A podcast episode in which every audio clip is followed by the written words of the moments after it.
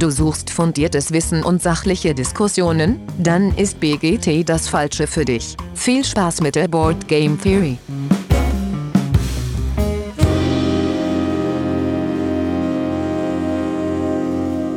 Ja, hallo liebe Hörenden da draußen in den Endgeräten. Schön, dass ihr wieder eingeschaltet habt. Hier bei der Board Game Theory habe ich das Intro vermisst und euch auch alle äh, sehr in der Sommerpause. Und wie immer, natürlich mache ich das nach der Sommerpause nicht alleine, sondern mit dabei sind heute der Olli. Hi Olli.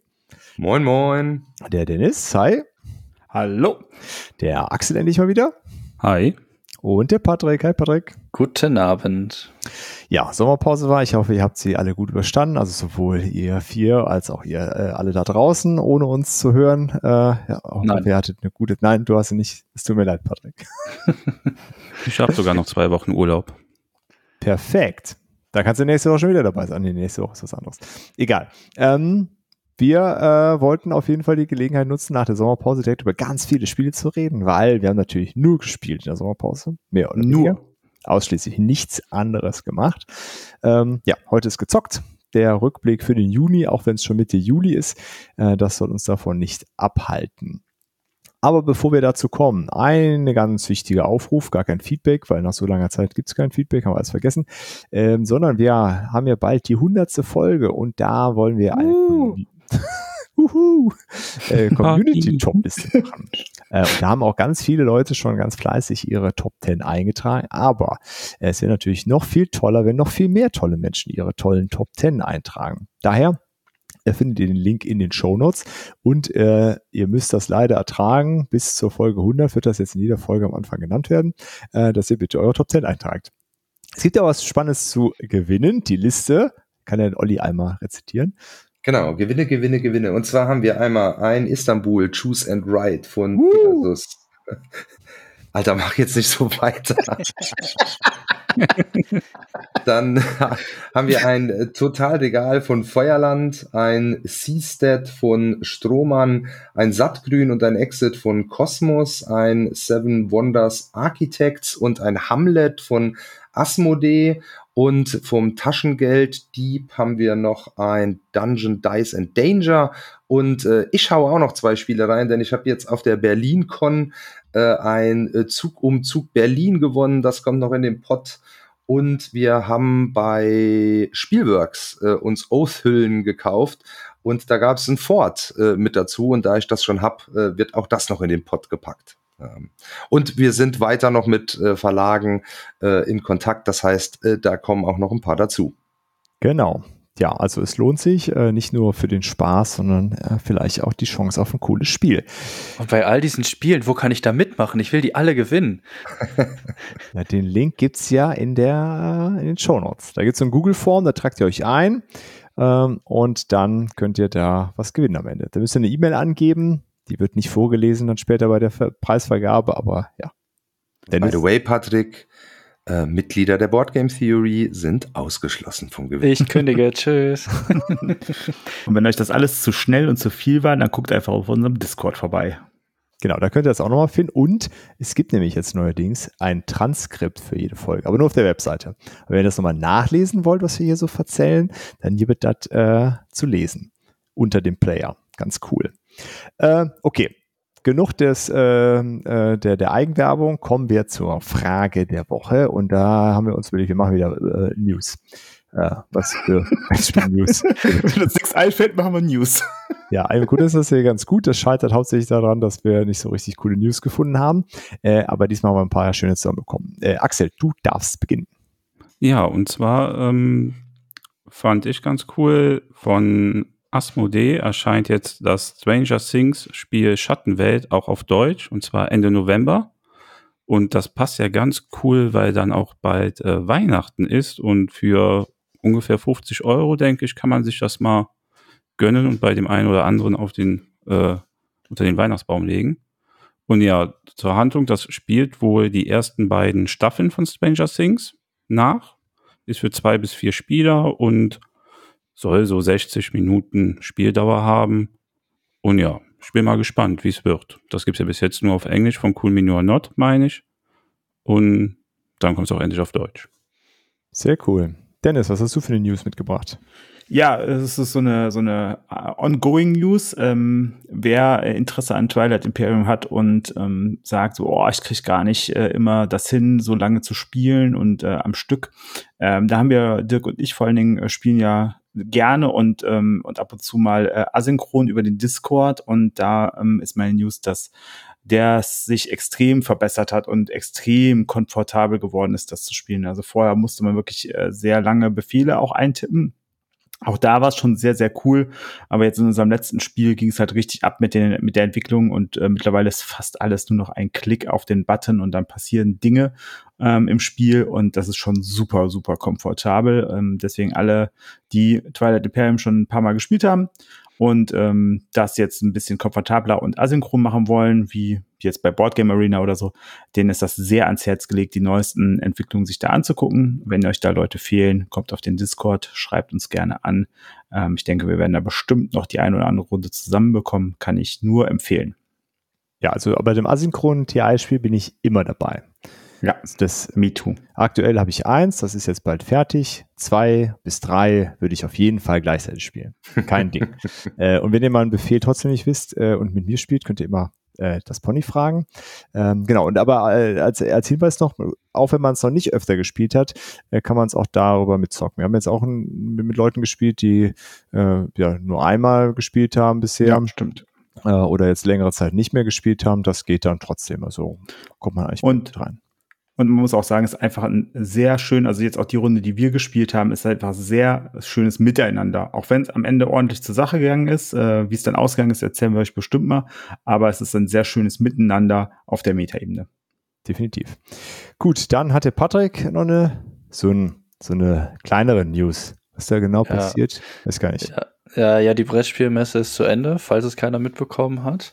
Äh, in Berlin natürlich die. Äh, nee, Spaß. Äh, aber es wurde, die Berlin-Messe ist hier so ein bisschen mit vertreten, denn es wurde am Sonntag, den 16.07. auch das größte Event quasi, was uns betrifft, hier äh, der, ein Preis verliehen. Nicht nur einer, gleich äh, vier an der Zahl. Und zwar wurden die Spiele des Jahres gekürt. Und ähm, ein, ein Preisträger davon stand ja schon fest. Den Sonderpreis äh, hat ja äh, Unlock Game Adventures bekommen, beziehungsweise die Kids Detektivgeschichten. Ähm, ja, das Kinderspiel des Jahres möchte ich natürlich euch auch nicht vorenthalten, ist Mysterium Kids geworden. Äh, dank dieses wunderbaren Tambourins, was dabei ist, womit man jetzt nicht erzählerisch quasi die Hinweise gibt, sondern eben musikalisch die Hinweise gibt, damit die Kinder da so ein bisschen mehr äh, Atmosphäre erzeugen können. Und ähm, dann würde ich gerne mit dem Spiel des Jahres weitermachen. Ähm, und ich bin im Vorfeld noch, bevor wir das jetzt, bevor ich das jetzt preisgebe, ich bin fasziniert, dass ich das, oder dass wir das hier ziemlich gut vorgesagt, vorhergesagt haben, wer das jetzt von den Nominierten wird. Denn äh, Trommelwirbel, Dorfromantik ist das Spiel des Jahres geworden. 2023. Glückwunsch an dieser Stelle an Lukas Zach und Michael Palm auf jeden Fall und natürlich auch an den Pegasus Spieleverlag. Äh, die Begründung hier ist, dass es einfach ein Wohlfühlspiel ist, das den Alltag, äh, den Druck aus dem Alltag rausnimmt und ähm, es von jeder Partie immer mehr spannende Ziele gibt und äh, man eigentlich nie wirklich verlieren kann in diesem Spiel. Und dann kommen wir noch zum Kennerspiel des Jahres. Und äh, hier hat auch das Spiel gewonnen, welches wir eigentlich ziemlich vorhergesagt haben. Und äh, hier hat Challengers gewonnen. Äh, von Joachim, von Johannes Krenner und äh, Marius äh, Slavicek äh, im Asmodee Verlag auf Deutsch entschieden und von Siemens Games äh, äh, Original, wenn ich das richtig im Kopf habe. One More Time Games, äh, also das sind die beiden Autoren, das ist glaube ich One More Time Games. Siemens fand das dann so cool, dass die das quasi so übernommen haben und so äh, auch deluxifiziert hier mit Neoprenmatten und Siemens Spiele werden dann in Deutschland vertrieben von Asmodee. So, so, Halbwissen bei mir. äh, hier heißt es, dass äh, vor allem dadurch die, dadurch die große Gruppe, die hier den Spaß äh, an einem aufgeladenen Turnier, einer aufgeladenen Atmos Turnieratmosphäre den Spaß halten kann und sich immer wieder irgendwie neu zusammengesetzte Einzelfäden entstehen können, Äh, eine sehr große Vielfalt der Kombinationsmöglichkeit hat es hier zum äh, Sieger gekürt. Herzlichen Glückwunsch natürlich an alle. Ja. Ja, welche Meinungen von euch zu äh, den Gewinnerinnen und Gewinnern? Ich bin sehr, sehr zufrieden. Finde ich total gute Wahl. Ich bin, ähm, klar kann man immer drüber diskutieren, aber ich finde, für das, was der, was das Spiel des Jahres möchte, ähm, gerade mit Dorfromantik ist, glaube ich, ein Spiel, was man, was man wirklich sehr gut äh, Weihnachten unter einen äh, Tannenbaum legen kann. Das ist ja so das typische Argument immer ähm, für das Spiel des Jahres und genauso ähm, funktioniert für mich Dorfromantik und ähm, hätte nicht gedacht, dass mir so, so das so viel Spaß macht. Ähm, ich habe es äh, noch nicht so häufig gespielt, aber die Male, die ich gespielt habe, habe ich sehr viel Spaß damit gehabt. Und Challengers ist einfach auch was Neues äh, und ähm, hat ähm, mir auch Spaß gemacht. Ja, ich weiß nicht, ob ich es zu viert spielen würde, aber zu sechs, siebt oder acht, glaube ich, bin ich, äh, bin ich da gerne mit dabei, das nochmal zu, zu spielen. Und ähm, deswegen finde ich das äh, sehr, sehr gut, auch wenn wir heute eine interessante Diskussion auf dem Beeple Discord hatten, ob das Kennerspiel des Jahres wirklich gut ist, dass es Kennerspiel des Jahres heißt. Aber da müssten wir vielleicht mal in Ruhe drüber diskutieren, ob es da nicht ähm, vielleicht ein anderes Wort für gibt, weil das Kenner könnte vielleicht dann doch abschrecken für so einen Empfehlungspreis. Gut, äh, willst du das trotzdem ausführen? Weil ähm, ja, also es ist ja so, dass ja, klar. Also äh, wenn ähm, wenn wir jetzt sagen, es ist ein Empfehlungspreis und das ist es ja, ist ja nicht so, dass sich äh, eine Jury hingesetzt hat oder ähm, der deutsche Spielepreis oder sowas halt abgestimmt wird oder, oder eine Jury sagt, dass es ist ja schon ja ja, also ich meine nicht äh, nicht im großen eine Jury stimmt Jury ab. genau Jury stimmt ab ja. genau ja und äh, aber es ist ja nicht so, dass dass es explizit wirkt, dass es das beste Spiel des Jahres ist, sondern das ist das sind die Spiele, die den Jahrgang am besten repräsentieren. Mhm, mh, ja. Und ähm, das ist ja schon noch ein andere, anderer Fokus so drauf. Ähm, es soll halt Menschen, die nicht so sehr im Hobby drin sind, reinholen ins Hobby, soll zeigen, okay, das ist aus der Blase heraus die Sachen, die man sich angucken soll, wenn man quasi äh, mit Spielen ähm, ja nicht so viel zu tun hat oder nur ab und an spielt, weil ich, alle anderen sind ja tiefer drin und kennen sich aus und brauchen diese Empfehlungen dann nicht. Und ähm, von daher, wenn ich dann Kennerspiel lese, habe ich noch nie so drüber nachgedacht, aber dann kann das natürlich sein, dass das abschreckend ist, wenn jemand anfangen möchte zu spielen und sieht aber, oh, ich habe ja viele Leute, aber Kennerspiel, ich bin ja gar kein Kenner. Ähm, deswegen könnte das schon so eine, so eine Kaufbarriere sein, zu sagen, ja, äh, kaufe ich aber trotzdem. Und gerade Challengers ist ja was, hm, ja, du kannst da sehr viel reinstecken, du kannst sehr viel dir Gedanken darüber machen, okay, welche Karten nehme ich, welche tausche ich aus, wo trenne ich mich auch von Karten? Das ist ja schon nicht so das, das Einfachste. Und gleichzeitig kannst du es aber, glaube ich, auch mit unglaublich großen und vielen Gruppen spielen, die halt einfach auch nicht so viel spielen und die werden trotzdem ihren Spaß daran haben, wenn dann mal ein Zug funktioniert. Ja, und auch wenn es mal nicht funktioniert, ist trotzdem ja, genau. unterhaltsam. Ne? Äh, genau. Gab es da schon äh, irgendwelche Ideen, was die Alternative zu Kenner wäre? Weil es ist ja auch von der Jury-Seite schon so formuliert, wenn du jetzt so das eine oder andere schon mal gespielt hast und sagst, ich, ah, hier gibt's ja noch ein bisschen, um mehr reinzusteigen. Daher ist das ja nicht, also jetzt die Diskussion jetzt ja. noch, nicht, äh, noch nicht nachverfolgt, gar nicht so verkehrt jetzt, würde ich sagen. Aber auf der anderen Seite musst du natürlich auch dann dich damit beschäftigen, was die Jury dazu sagt. Ne? Also da gehört ja schon was dazu, zu sagen, okay, ich forsche erstmal, was heißt denn Kenner für die überhaupt? Wenn ich jetzt in den Laden gehe, ich habe von davon überhaupt gar keine Ahnung und gucke einfach drauf und da steht Spiel des Jahres oder Kennerspiel des Jahres, äh, würde ich vielleicht sagen, oh, da müsste ich mich eher bei, bei Spiel des Jahres vielleicht einsortieren, wenn ich nicht so viel spiele. Obwohl ich vielleicht mit dem Kennerspiel total viel Spaß hätte. Ne? Also das ist so, so der, das, das Spannungsfeld, wenn man da drauf guckt und sich mal die Brille anzieht von Menschen, die nicht so viel spielen, sondern wirklich nur einmal im Jahr, zweimal im Jahr, ja, vielleicht wirklich nur einmal im Jahr ein Spiel kaufen, wenn überhaupt, ähm, die aber da vielleicht total viel Spaß dran hätten. Natürlich wird jetzt drüber berichtet und natürlich ist es so, dass ähm, gerade natürlich auch die, ähm, die großen Medien, Süddeutsche, Spiegel und wer auch immer ähm, schon drüber berichtet haben. Das hilft natürlich auch nochmal. Aber die Idee, also es war auch nur eine Diskussion auf, auf ähm, Discord, die Idee ist schon nicht so verkehrt, mal drüber nachzudenken, okay, wenn wir da mit Menschen ansprechen wollen, die ins Hobby vielleicht reinkommen wollen, die mal reinschnuppern wollen, denen aber das Familienspiel vielleicht zu seicht ist, wie kann ich denen das mitteilen, dass das genau das richtige Spiel für sie wäre, wo man ähm, vielleicht ähm, ja ein bisschen mehr mitmachen kann als nur das in Anführungsstrichen seichte Familienspiel, was es dann da ist.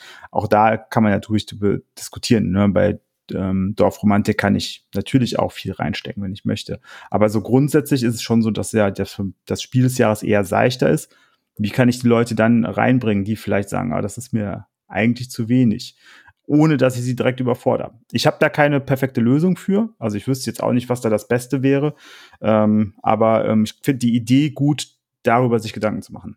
Ist das denn jetzt, äh, äh, sorry, dass wir uns jetzt so ein bisschen länger mit aufhalten vielleicht, aber mich würde schon interessieren, ist das jetzt in der Diskussion daraus entstanden, weil Challengers gefühlt so ein Ding ist, was man eher mit vielen Leuten spielen kann, weil wenn es jetzt Planet Unknown geworden wäre, äh, das finde ich also da, da finde ich es gut, dass es nicht ein Spiel ist, wo die Leute sagen, ach ja, das nehme ich dann auch mal mit. Weil ich glaube, so, so Menschen, die ein, zwei Mal im, im Jahr irgendwie mal was spielen, sind mit so einem Spiel äh, eher dann überfordert und haben kein positives Erlebnis. Also viel Regeln, ohne Ende Material. Also, ich, weil ich weiß auch gar nicht so jetzt persönlich, ob das das Seichte ist, sondern für, für mich ist es eher so, okay, wie einfach ist es, in dieses Spiel reinzukommen? Also diese, ja, ne, okay, ich mache das auf und kann jetzt direkt loslegen, ohne eine halbe Stunde Regel zu müssen. Absolut. Ja, und, äh, aber ich finde es auch gar nicht so schlimm, wenn man eine halbe Stunde Regel lesen muss, weil das ist ja vielleicht was, was Leute, die es dann gekauft haben, dann auch tun würden. Ähm, zu Planet Unknown habe ich eine sowieso eigene Meinung, die ist, die, die, die habe ich ja schon mal kundgetan, die brauche ich nicht nochmal wiederholen.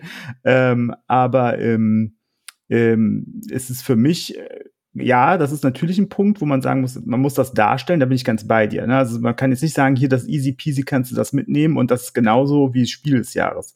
Das ist, ist ein absolutes Spannungsfeld. Vielleicht muss man da irgendwas, irgendwas dazwischen packen. Vielleicht ist auch einfach Kennerspiel des Jahres das Beste, was es gibt und wir müssen damit leben, dass es halt so ist und man muss viel Aufklärungsarbeit leisten, an die Leute draußen zu sagen, ja, ihr könnt euch auch an das Kennerspiel des Jahres rantrauen. Das ist jetzt auch nicht so, so, so, so dramatisch.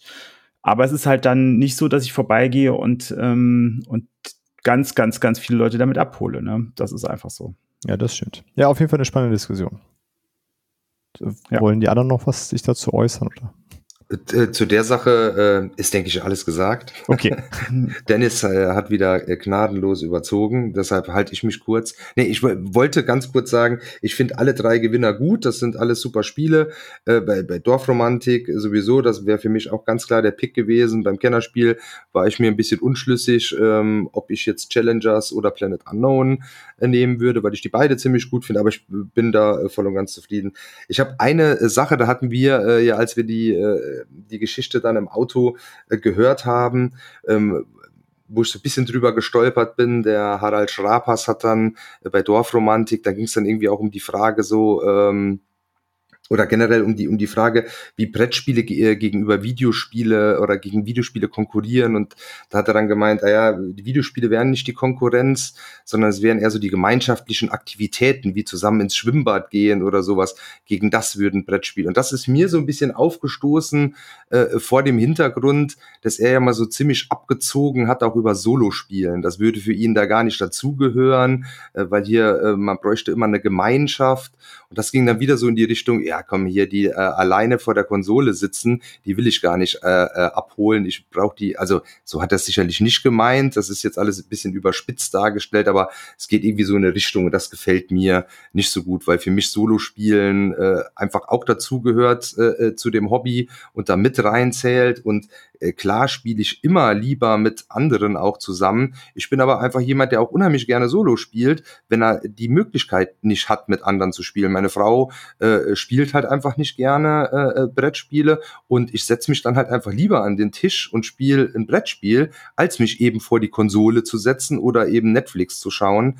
Äh, und das ist mir so ein bisschen aufgestoßen dann. Äh, ansonsten mit der Auswahl bin ich voll und ganz zufrieden. Und gerade Dorfromantik ist ja das perfekte Beispiel, wie sich das wunderschön kombinieren lässt, diese beiden Welten. Ja. Meine, es gibt viele Computerspiele, Brettspielumsetzungen, aber Dorfromantik finde ich ist ja nochmal so ein, äh, nochmal so ein ganz besonderes Beispiel dafür, wie gut das funktionieren kann. Gut, aber Olli, da machst du direkt weiter mit deiner News. Ja, ich habe die absoluten Breaking News, der äh, heißeste äh, Scheiß. Und zwar, ja, wir sind seit 1.7. Mitglied vom Bibelnetzwerk. Ähm, und äh, ja, wenn ihr bisher noch nie was vom Bibelnetzwerk gehört habt, das ist ein, äh, äh ein Blogger, Podcaster, YouTuber, Netzwerk, ähm, so ich denke mal, dass das, das größte in Deutschland. Da sind ein paar sehr, sehr interessante äh, Blogs mit drin. Da ist zum Beispiel der Abenteuer-Brettspiele-Podcast mit dabei, die Spielträumer sind da mit dabei, Solo Manolo, Klickenabend, äh, Brettspielbox, jede Menge. Ähm, sehr interessante Leute und äh, wir dürfen da jetzt auch mitwirken. Ähm, und freuen uns da sehr drauf auf den, auf den Erfahrungsaustausch, hoffen auch, dass wir da ein bisschen frischen Wind mit äh, reinbringen können. Ähm, es gibt äh, aus dem Netzwerk raus so, so drei feste ähm, Formate im Monat, immer am 10., am 20. und am 30. eines Monats. Ähm, und äh, am 10 äh, ist immer, äh, wie nennt es sich? Da geht es dann um ein Spiel. Das Rampenlicht. das Rampenlicht, äh, genau, ein Spiel, das dann im Rampenlicht äh, steht, wo verschiedene äh, Blogs dann eben ihre Meinung äh, zuteilen können. Dann am 20.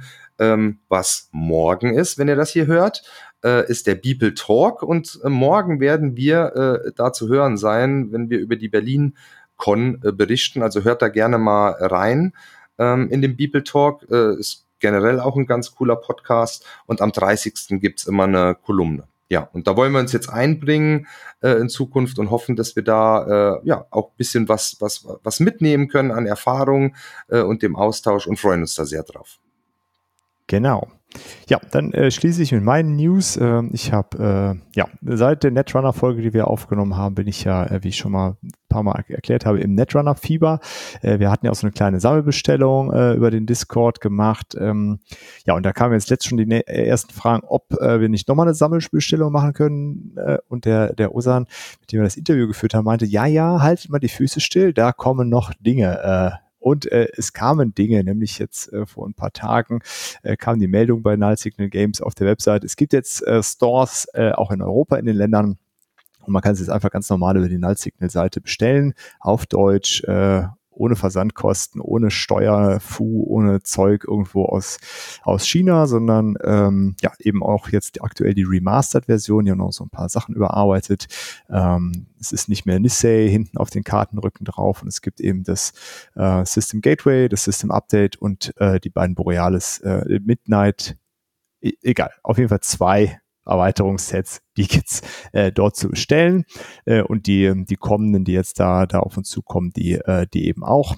Also alle, die da noch Bock drauf haben, die das mit der Vorbestellaktion, äh, dieser Sammelbestellung jetzt nicht mitgemacht haben und ähm, Lust auf Netrunner haben, schaut da mal rein. Äh, kostet ja zwischen 40 und 50 Euro ein, ein Set, äh, was absolut äh, okay ist meiner Meinung nach und ja, guter Einstieg in die Welt von Netrunner.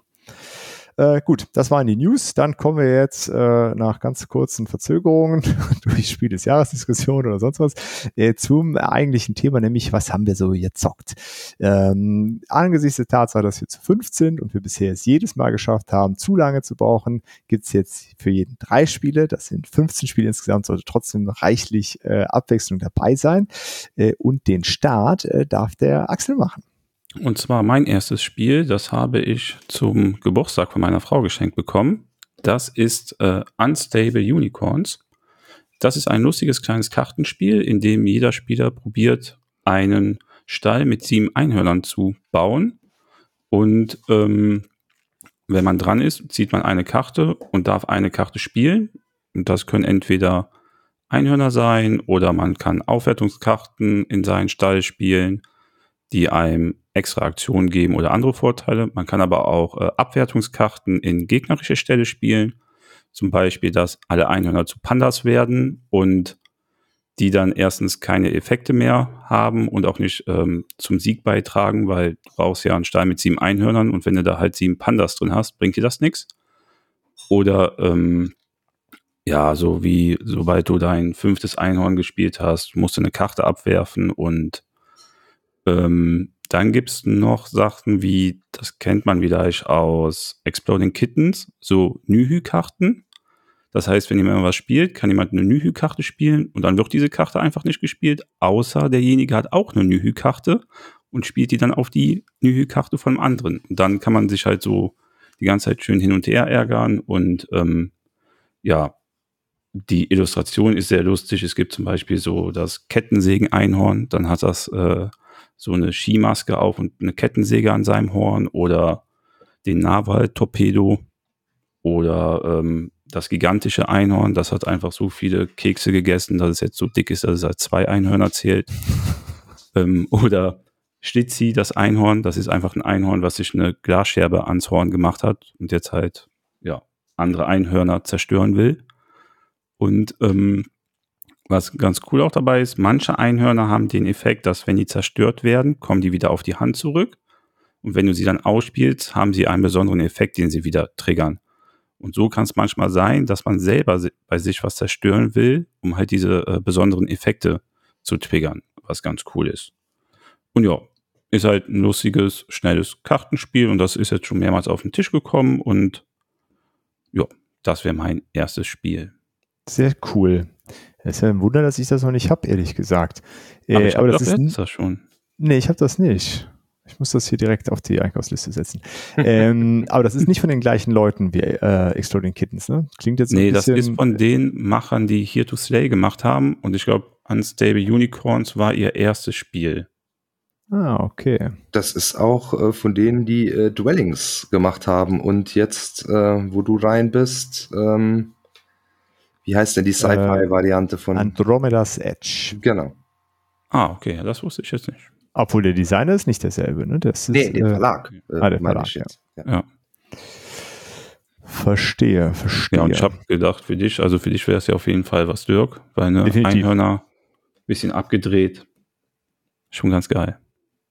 Sehr cool. Ja, das äh, sieht echt witzig aus. Das äh, packe ich mir auf die Liste. Wunderschön. Ja, danke Axel für den. Äh, hat das ja von den anderen jemand gespielt, der eigentlich schon mal? Nope. No, no. Nope. Nühü. Nühü. Nühü. Genau, es gibt auch das Super Nühü, darauf kannst du dann keine Nühüs mehr spielen, das ist dann die Ultra Nühü-Karte. Okay. Äh, sehr schön. Ja, cool. Und äh, bei, äh, bei Dennis gab es keine Nühüs, sondern da gab es äh, was anderes. Da gab's aufs Maul. Ja, genau. wir haben Kemet gespielt. Und äh, ja, Kemet, äh, ein Spiel, wo wir äh, Götter im antiken Ägypten spielen und ähm, um die Vorherrschaft äh, am, am Nil kämpfen und ähm, Aktionspunkte ausgeben, um äh, Armeen zu rekrutieren, um uns äh, besser aufzustellen, um Monster zu rekrutieren, um ähm, Gebiete einzunehmen. Und äh, ja, es ist eigentlich, äh, wenn man es so beschreibt, typisches Area Control, was es aber ähm, gut macht. Und Dirk, du sagst es ja auch immer wieder, ist dieses, es geht sofort los. Es ist nicht, äh, ich baue mich drei, vier Runden auf und dann geht's los, sondern Zug eins, Zug zwei oder so, da geht's schon direkt, ähm, ähm, geht schon direkt los und ähm, und es ist, äh, das Schöne ist, man schlägt sich, man verliert Truppen und es macht einem eigentlich fast nichts aus, weil man bringt sie sofort wieder aufs Board äh, sehr zügig. Und ähm, ja, und das macht ähm, macht es echt gut, ähm, macht sehr viel Freude, das zu spielen. Ich habe es jetzt äh, relativ neu äh, im Regal.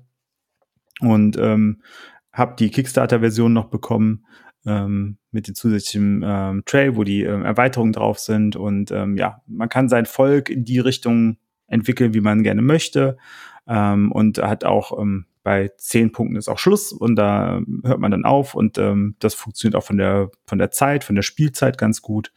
Ähm, deswegen finde ich das ein sehr sehr schönes Spiel, weil es halt so easy peasy runterläuft, was man dem Spiel im ersten Moment gar nicht anmerkt. Wenn man sich anguckt, ähm, dann denkt man so, oh, das wird bestimmt äh, kompliziert und komplex. Und äh, ja, man kann einfach nur eine, eine freudige Klopperei damit haben. Das ist mehr Das wie ein. Ja, sag du ruhig. Äh, Es ist relativ wenig glücksbasiert. Ne? Also, Ja, das ist eigentlich gar nicht glücksbasiert, weil man ja mit Karten ähm, spielt und so ein bisschen ja mitzählen kann, was hat der andere wahrscheinlich noch auf der Hand, was kann ich machen und Genau, weil alle haben nämlich die gleichen Karten erstmal äh, von Anfang an auf der Hand. Ne? Genau. Ja, und ähm, ja, es ist so ein, es ist wirklich, äh, es ist äh, wie ein, äh, also es ist so ein bisschen wie ein, ähm, weiß ich nicht, wie ein äh, Bud Spencer und Terence Hill Film, der äh, in einem Haneke-Gewand daherkommt im ersten Moment. und denkt so, es wird doch bestimmt viel und viele Regeln und so weiter. In Wahrheit ist es, äh, ist es wirklich äh, schön fluffig. Prima. Und es äh, gibt ja so äh, variable Punkte, ne? Man kann sich auch Punkte wieder wegnehmen dann. Das ist, Genau. äh, ist ganz cool. Äh, ja, Olli, du hast es ja auch schon mal gespielt, aber äh, Axel, Patrick, ihr habt es noch nicht, Noch gar nicht, gezockt, ne? Nee, äh, Axel, du? Noch nicht. Okay. Dann müssen wir es Axel, mal dir wird's gefallen. Genau, Ja. das glaube ich auch. Da bin ich mir sehr sicher. Ja, hört sich auf jeden Fall ganz cool an. Ich hoffe, dann, wenn wir äh, bei Essen sind auf der Spielmesse und da unser Clubhaus haben, dass du es dann mal da mitbringst. Du brauchst ja mal ein, ein, ein neues Game, das du für unsere für unser ludothekischen gegen Blood Rage ins Rennen schicken kannst. Wonderlands 2 hat jetzt zweimal äh, abgekackt, vielleicht könnte Kemet schaffen. Ist mir egal, das kommt immer, immer. Das das Bis Alex ist jetzt nicht klappt. hier, deswegen kann ich das sagen. Wonderlands War ist das Beste. Sehr gut. Ah, ich möchte jetzt nicht die Definition von Wahnsinn auf den Tisch bringen, aber ähm, vielleicht hat jemand noch ein Spiel auf den Tisch gebracht. Ja, der Patrick bestimmt. Ähm, ja, Wahnsinn können wir hier ganz gut mit ins rein, äh, mit reinnehmen ins Boot. Äh, ich habe den Baron höchstpersönlich besucht, denn er brauchte wieder ein paar Gehirne und wie jeder weiß, habe ich zu viele davon. Ähm, das Spiel heißt ähm, ähm, Der Baron, oh, jetzt von Zoom. Genau, da ist es auf, äh, wie heißt es nochmal im Untertitel? Klärt The bitte auf. Undead. Auf der Undead, genau, ist ein sehr langer Titel. Ich habe es noch relativ neu. Ich habe es auf der Spielmesse dann jetzt auch noch mal in einer größeren Runde auch gespielt, oder größer als zwei Personen, muss ich dazu sagen. Ähm, und ich bin da so ein bisschen gespalten tatsächlich. Äh, zu zweit war es eher so, ja, okay, ist ein äh, nettes Würfelspiel. Wir haben da so ein Tableau, so, so ein ja, sehr variables, äh, so ein sehr variables Tableau. Du hast so ein Zahnrad in der Mitte und der erste Pasch, den du würfelst, den darfst du dann halt in dein Brett setzen. Du hast drei verschiedene Farben, rot, gelb und blau. Und äh, je nachdem, wie du deinen Pasch gewürfelt hast, hast du immer eine Möglichkeit, wie du diese Würfel halt äh, setzen kannst. Du würfelst immer nur mit drei Würfeln, muss ich dazu sagen. Da ist ein Pasch nicht ganz so easy zu würfeln. Ähm, Genau, wenn du das gemacht hast, stellst du halt dementsprechend dieses Zahnrad ein, weil dieses Zahnrad spiegelt quasi deine Würfelzahl dann auch da, die du würfeln musst. Heißt, wenn ich jetzt eine Pasch äh, in vier gewürfelt habe, habe ich einen gelben und blauen Würfel, die beide eine vier gewürfelt sind, setze ich die in meinen grünen Bereich, weil gemischt ist das halt grün, gelb und blau. Und dann stelle ich dieses Zahnrad so ein, dass die vier eben genau unter diesen Zahlen ist. Und alle anderen Zahlen haben jetzt einen festen Wert, beziehungsweise alle Farben haben jetzt einen festen Wert, den sie erreichen müssen. Und wer als erstes diese zwölf Würfel gefüllt hat, äh, wir haben dreimal die vier Farben, ähm, äh, viermal die drei Farben, so rum. Äh, wenn wir das geschafft haben, kriegen wir ein Gehirn. Und dazwischen haben wir ähm, immer in jeder Runde eine neue Eventkarte oder eine neue Regelkarte, die das Spiel so ein bisschen verändert. Und äh, zwischendurch, wenn wir einen Dreierpasch zum Beispiel gewürfelt haben, äh, müssen wir mal eine Eventkarte ziehen, die uns entweder ärgert, den Gegner ärgert oder beiden einen Vorteil bringt. Äh, und das ist zu zweit irgendwie so ein bisschen zäh. Da ist das wirklich nur so ein stumpfes Runterwürfeln und hoffen, äh, dass ich jetzt die richtigen Würfel wegnehme, damit der andere nicht mehr so leicht an seine passenden Zahlen kommt. Weil es gibt so einen Mechanismus, der, äh, wenn man schon Würfel gelegt hat und man nichts erreicht hat, kann der Gegner mit dem letzten Würfelwurf von dreien die Würfel klauen, wenn er sie benutzen kann. Ja, das ist äh, jetzt nicht ganz so spannend, aber in einem drei vier oder vier Spielerspiel, da ist da so viel Dynamik auf einmal mit, weil jeder diese Würfel halt klauen kann, wenn er sie braucht und äh, sehr sehr viele Eventkarten gewirbelt wird. Da ist das äh, schon wieder super lustig und macht super Spaß, ähm, dieses Spiel eben so als letztes Spiel ähm, nochmal zu spielen, so als kleiner Absacker, wenn das Gehirn schon tot ist, dass man dann nochmal alle Gehirne eben äh, zu sich nimmt. Äh, ist ein wunderschönes Spiel, wie ich finde. Dieser Mix aus diesem Zombie-Thema und diesen sehr, sehr bunten Farben auch äh, gefällt mir sehr, sehr gut und ähm, ist tatsächlich, wenn ihr diese Folge jetzt natürlich, weil ihr alle fleißige Boardgame Theory-Hörer seid, am Mittwoch schon online die Kampagne. Wenn ihr ähm, hier auf den Link klickt in den Show Notes, werdet ihr auch direkt dorthin geleitet und könnt euch da so ein bisschen mehr noch äh, darüber informieren. Ähm, ja, ich find's äh, sehr, sehr cool für so ein äh, ziemlich leichtes Würfelspiel. Sonst bin ich nicht so der Würfelspieler. Da ist mir zu viel Glück. Ich habe nie Glück in Spielen. Da muss ich mich ganz auf mein Können äh, irgendwie zu verlassen drauf. Und äh, ja, das ist äh, der Baron. Und äh, ein neues Würfelspiel vom Kurzweiler Spiele Verlag. Kurzweiler Spieleverlag. Genau. So, heißt der. So heißt er. Ist äh, ganz fresh. Äh, ist, der, ist das erste Spiel von denen. Das zweite ist wohl schon so ein bisschen in der Mache, aber genau.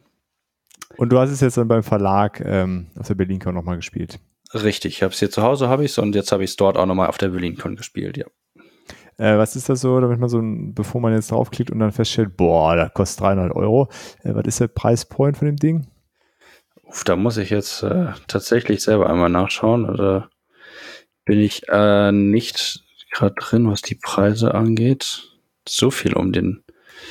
Aber es war nicht teuer. Also es war echt äh, hochwertig, äh, was der Prototyp an sich ist schon sehr hochwertig ähm, äh, designt, muss ich dazu sagen. Man kriegt sogar Würfelbecher dazu. Ich habe ihn gefragt, ist das denn wirklich das, was du willst? Ein Würfelbecher, der macht doch den Preis unnötig in die Höhe für dich. Er hat gesagt, nein, das kriegen sie alle mit, das muss so sein. Jeder kriegt äh, das Beste vom Besten hier, der damit, äh, der da mitmacht. Ähm, genau. Äh, hat er denn hier schon überhaupt einen Preis stehen? Weil die Kampagne geht erst morgen online, wenn wir hier aufnehmen, aber müsste er ja eigentlich. Na, ich habe noch keinen gesehen, aber ich dachte, vielleicht wüsste, hättest du Insider-Informationen.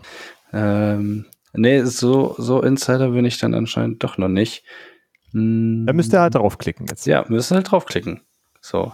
Hört schon, erst irgendwann. Es wird schon nicht in der Größenordnung 300 Euro liegen. Es wird, äh, Nein, ich schätze auch, dass es so 20 oder so 20, 30 Euro machen. Okay, so. cool. Das klingt doch dann ganz, äh, ganz nettes Ding. Ja, und die Optik ist auf jeden Fall lustig, auch für Leute, die nicht so viel äh, Freude an Zombies haben. Äh, ja, ist durchaus äh, ein, ein lustiger, makabrer äh, Zeichenstil, äh, der da geboten wird. Wenn man das mal zur ersten Version äh, anguckt, da hatte er noch ein Einhornspiel daraus gemacht. Auch sehr witzig. Sollte man okay. seinen Regenbogen zusammen basteln. Ja, sehr schön. Ähm, dann Patrick, du wolltest äh, noch was sagen. Äh, ja, ich, ich bin ja ein Fixer und deswegen habe ich kurz einmal connected hier nochmal mit dem äh, Kurzweiler Spieleverlag. Äh, jetzt, damit die Infos auch komplett sind, 30 Euro ist tatsächlich richtig, der Anfangspreis.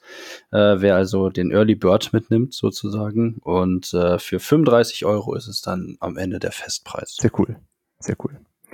Ähm, ja, das ist doch äh, was, was man sich auf jeden Fall mal angucken kann, gerade für so, äh, also ja, für zwei ja anscheinend nicht ganz so cool, aber für eine, für eine größere Runde durchaus eine lustige Sache. Dann, Zombies gab es beim Olli nicht, sondern es gab Kuchenschlacht. Ja, genau. My Little Scythe hatte ich auf dem Tisch. Ähm, das hatte ich schon länger irgendwie so auf der Beobachtungsliste, um das, äh, ähm, also ist ja so die, die Kinder-Familien-Version von, von Scythe. Und jetzt hatte äh, vor, jetzt glaube ich mittlerweile schon ein paar Monaten, äh, die Spieleoffensive da einen ganz geilen Deal, dass du das für 50 Prozent mit der Erweiterung äh, gekriegt hast. Und da habe ich da zugeschlagen. Und das Ding ist wirklich cool. Ähm, also, wie manche vielleicht wissen, Scythe ist ja so mein Lieblingsspiel. Und das ist wirklich eine sehr cool runtergebrochene Variante ähm, von, von, von Scythe, ähm, wo du aber definitiv äh, noch viel von, von Scythe äh, äh, erkennst. Du hast halt auch so eine, so eine Map mit verschiedenen Startpunkten. Jeder hat eine unterschiedliche Fraktion. Da hat man dann aber nur so zwei Figuren. Das sind übrigens auch sehr, sehr coole äh, äh Miniaturen. Also auch hier ist das Material ähm, echt toll. Dann hat man einen ähnlichen Aktionsauswahlmechanismus ähm, wie bei Scythe, dass du halt unten äh, dein, dein Board hast und immer eben eine andere Aktion als die, die du gerade gemacht hast, äh, auswählen musst. Wenn du, du kannst auch hier gegeneinander kämpfen, das sind dann aber Kuchenschlachten. Ähm, und äh, ja, musst eben, du hast so vier Plättchen auf deinem Board liegen. Da musst du vier Sachen erfüllen und äh, wer das als erstes macht, der hat dann eben gewonnen. Also zum Beispiel auf der Kuchenleiste, was so ein bisschen die, die Armeestärke dann bei, bei, bei Scythe ist, ganz nach oben kommen, dann darfst du so ein Plättchen ablegen. Ähm, also auch das ist ja sehr ähnlich ähm, zu, zu Scythe. Und es ist echt toll runtergebrochen und definitiv äh, nicht einfach nur ein Kinderspiel, sondern das kannst du schon auch irgendwie so in der Familie oder sowas spielen. Ich kenne auch einige, äh, äh, die es sogar in einer, in einer kompletten Erwachsenenrunde oder sowas dann auch, äh, auch zocken. Also es ist ein, ein, ein schönes, leichtes, zugängliches, absolut klasse aussehendes äh, Spiel. Ähm, ja, Scythe Light oder eben My, My Little Scythe. Ja, gefällt mir sehr, sehr gut. Sehr cool. Und da ich den Fun Fact immer bringe, wenn über My Little Size gesprochen wird, es heißt ja My Little Size, weil es ursprünglich äh, My Little Pony war, äh, aber das ist halt lizenztechnisch nicht machbar gewesen. Ach, tatsächlich. Ja, ja, der hat das äh, für seinen Sohn, also der wollte Size mit seinem Sohn spielen und hatte dann äh, My Little Pony ähm, quasi genommen äh, und dann ja, hatte äh, Jamie Steckmeyer das gesehen und dann gesagt, ach komm, dann machen wir das einfach als, äh, als eigenes. Ach cool, das wusste ich gar nicht. Aber die, äh, die Pony-Lizenz, die gab's halt nicht. Und das haben wir jetzt aber so ein paar übernommen auch, ne? Es gab jetzt zum Beispiel auch My Little Everdell oder sowas. Äh, ja. Genau. Ah. Ähm, cool. Ja, nach äh, ja, My Little Size und so äh, Nettkuchenschlacht mit Bund äh, begebe ich mich in äh, das England des 19. Jahrhunderts und wir schmeißen Teepartys und wollen äh, Crockett spielen auf dem, im englischen Garten und sowas. Und zwar habe ich Obsession gespielt, äh, leider nicht am Tisch, äh, ausschließlich auf BGA, aber da direkt äh, äh, am Stück rauf und runter. Und zwar hat die gute äh, Tanja von Illuvia in the Dungeon äh, mich dazu eingeladen. Wir hatten uns mal connected äh, auf BGA auch und haben überlegt, was können wir denn spielen. Ich hatte gesehen, dass sie Obsession ein paar Mal gespielt hat und meinte, ach komm, das das würde ich mir auf jeden Fall gerne mal anschauen. Das schon hier und da das eine von gehört. Ähm, genau. Und dann hat sie mich dazu eingeladen. Dann habe ich mir das Regelvideo vom Brettspiel Dude ange, angeschaut. Das hat der, der ist auch ein totaler Obsession-Fan offensichtlich äh, und überhaupt aus dieser, dieser Periode äh, ein, ein Riesenfan und hat das echt cool erklärt. Ähm, ja, und dann habe ich das gezockt. Den Dennis habe ich auch direkt eingeladen, auch angefixt. Ähm, ja, und was machen wir? Wir machen tatsächlich genau das. Wir, wir schmeißen halt Partys äh, oder irgendwelche Aktivitäten, wie es im Spiel heißt, für den englischen Landadel, äh, ja, mehr oder weniger Adel. Das, äh, ja, die Leute, die nicht arbeiten müssen auf jeden Fall, sondern irgendwelche Dinge tun. Die machen Teepartys, die gehen ins Musikzimmer, die gehen einen Morgenausritt machen, die machen einen Abendsausritt, die äh, machen ein, ein Dorffest, äh, wird veranstaltet, man äh, macht eine politische Debatte, man führt ein äh, Stück auf. Äh, und wie passiert das alles? Also ich habe äh, in, auf, als Hand meine Familie, die ich da auswähle. Das ist jede Familie ist so ein bisschen äh, asymmetrisch mit leicht unterschiedlichen Startbedingungen. Also das ist es dann schon mit der Asymmetrie äh, gewesen. Äh, ja, und dann äh, richte ich eben Aktivitäten aus. Die Startaktivitäten, die ich haben kann, sind bei allen gleich. Äh, die sind eingeteilt in die äh, Bereiche Essentials, äh, Service, also wo meine Bediensteten etwas tun können, äh, State, also mein Anwesen, Prestige und Sport. Und in jedem dieser, dieser Bereiche kann ich äh, eben weitere Aktivitäten dazu bauen. Das sind so kleine Plättchen, die kann ich umdrehen. Die haben unterschiedliche Dinge, die ich da tun kann und auch geben unterschiedliche Siegpunkte. Meist geben sie mehr Siegpunkte, wenn ich sie umgedreht habe. Die werden gedreht, wenn ich das erste Mal eine Aktivität durchgeführt habe. Äh, ja, und dann ist das, spielt sich das total locker runter, finde ich, äh, und ist auch direkt ganz eingängig. Also ich habe eine Reihe von Bediensteten. Da brauche ich in der Regel eine, eine Art von, um diese Aktivität zu starten. Ähm, ja, Dennis, habe ich was übersehen? Nee, ich wollte eigentlich nur am, am Ende äh, ah, eine sorry. Sache dazu sagen. Nicht, dass ich, äh, nicht, dass ich äh, was über, äh, übersehen habe. Äh, genau, und dann mm, die zum Beispiel den Lakai oder den, äh, äh, den Kammerdiener oder die Zofe oder sowas, äh, nehme ich dann, wähle diese Aktivität, dann ist eine Anzahl von ähm, Gästen, äh, die ich von der Hand da ausspielen kann, entweder nur Familienmitglieder oder äh, beliebige, nur Ladies, nur Gentlemen, Lady und Gentlemen und eine Anzahl. Und die kann ich eben äh, dann da drauf äh, diese Aktivität durchführen lassen und dafür, dass die eine Aktivität bei mir auf dem Anwesen machen, geben Sie mir einen Gefallen. Entweder äh, Pfund äh, oder ich bekomme Presse, also Ansehen bekomme ich. Ähm, ich brauche dann auch bestimmtes Ansehen, um überhaupt mit bestimmten Gästen Aktivitäten durchführen zu können. Also so ein, äh, so, ein so ein feiner Lord, äh, der geht halt nicht mit mir Crockett spielen, wenn ich ein Ansehen von eins habe. Der braucht halt ein Ansehen von sechs, sonst ja, sonst geht er halt nicht raus, Crockett spielen. Ähm, ja, das bekomme ich dafür oder ich bekomme neue Gäste, weil die Gäste, mit denen ich Aktivitäten durchgeführt habe, die kommen auf einen Ablagestapel und dann kann ich die nicht wieder benutzen. Also muss ich so eine kleine äh, Engine am Laufen halten, dass ich kontinuierlich diese Gäste einsetze. Ich kann dann diese Erweiterung kaufen ähm, und viermal im Spiel darf ich dann die Fairchild-Zwillinge, eins von den beiden, zu mir äh, aufs Anwesen einladen die möchten immer irgendwas Besonderes, äh, besonders viel Punkte im Bereich Service, Sport oder einer dieser, dieser fünf, Kategor äh, dieser Kategorien eben. Äh, genau, wer bei dieser, in dieser Phase eben äh, die meisten da hat an Punkten, darf eins dieser Fairchilds einladen die geben immer relativ viel Ansehen oder besondere Gäste und so weiter. Und am Ende des Spiels sind sie jeweils acht Siegpunkte wert. Ähm, ja, und dann gibt es noch so ein paar Entwertungskarten. Ich kann auch äh, äh, Ansehen wieder abgeben, um mir mal äh, eine Spezialaktion zu äh, besorgen, um mein Dienstpersonal aufzufrischen und solche Dinge. Äh, ja, ist relativ gut, äh, gut dann da an der Stelle steuerbar. Spielt sich, wie gesagt, total fluffig runter, finde ich, äh, und äh, ist vom Thema her war was ganz anderes gefühlt, weil ich muss keine Ressourcen aufbauen, ich brauche kein Heu anbauen oder Schaf oder so. Nein, wir machen einfach Aktivitäten mit den feinen äh, Damen und Herren. Äh, zwischendurch gibt es auch immer Leute, die die Negativpunkte geben, wie der Brettspiel so schön gesagt hat. Das sind in der Regel Amerikaner. Äh, die sind immer so, die bringen viel Kohle mit, aber sind alle Minuspunkte am Ende oder geben Minus äh, Ansehen. Das ist irgendwie ganz witzig.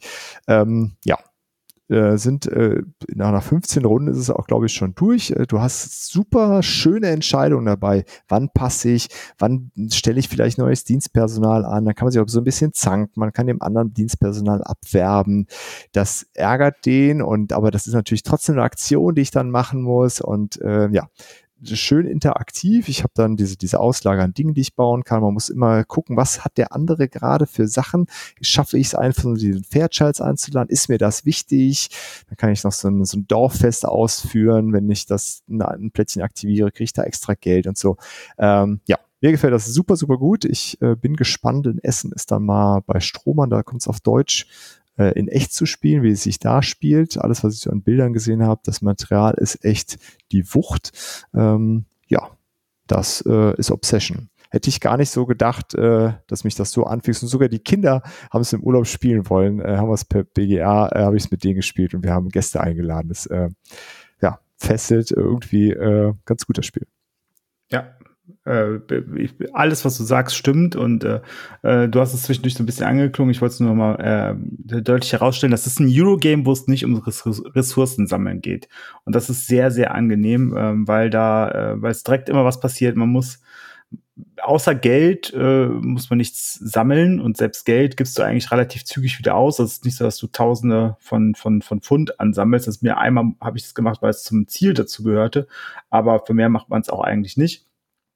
Und ähm, ich finde, es ist so ein bisschen ähm, das neue Flügelschlag, was so diesen Spot angeht, wo ich das gerne spiele. Also äh, was für eine Stimmung ich bin und äh, was ich glaube auch, was äh, was wir hier für eine für eine Gruppe haben, ähm, da könnte das gut zusammenpassen, dass es einfach Menschen sind, die schon vorausplanen, die aber auch Spaß daran haben, einfach ein tolles Material und ungewöhnliches Thema zu sehen. Also von daher ähm, bin ich da ähm, ja, ganz bei dir und freue mich da mega drauf, äh, wenn es das in Essen gibt. Und äh, ich weiß, das äh, könnte so sein, dass ich da äh, am Donnerstagmorgen dann äh, bei Strohmann am Stand kratze, damit sie mir eins geben. Wenn es denn dann da ist, das, äh, ja, falls es da könnt ist, ihr genau. morgen in der People Talk Folge hören. Das ist nämlich schon gar nicht so sicher, ob es da ist. Ähm, gut, aber das ist auf jeden Fall Obsession gewesen.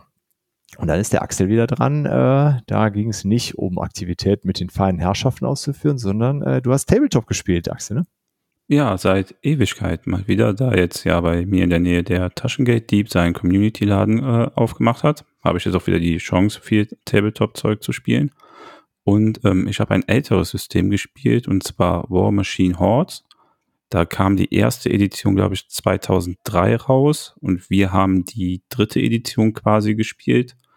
Die ist ähm, 2016 rausgekommen und wurde seitdem immer geupdatet. Ich glaube, momentan ist auch die vierte Edition schon draußen, aber da ist halt das Problem, dass ähm, der Hersteller sich vom europäischen Markt leider abgekapselt hat und du die vierte Edition halt auch nur irgendwie im englischen Raum bekommst. Und äh, jetzt aber zum Spiel.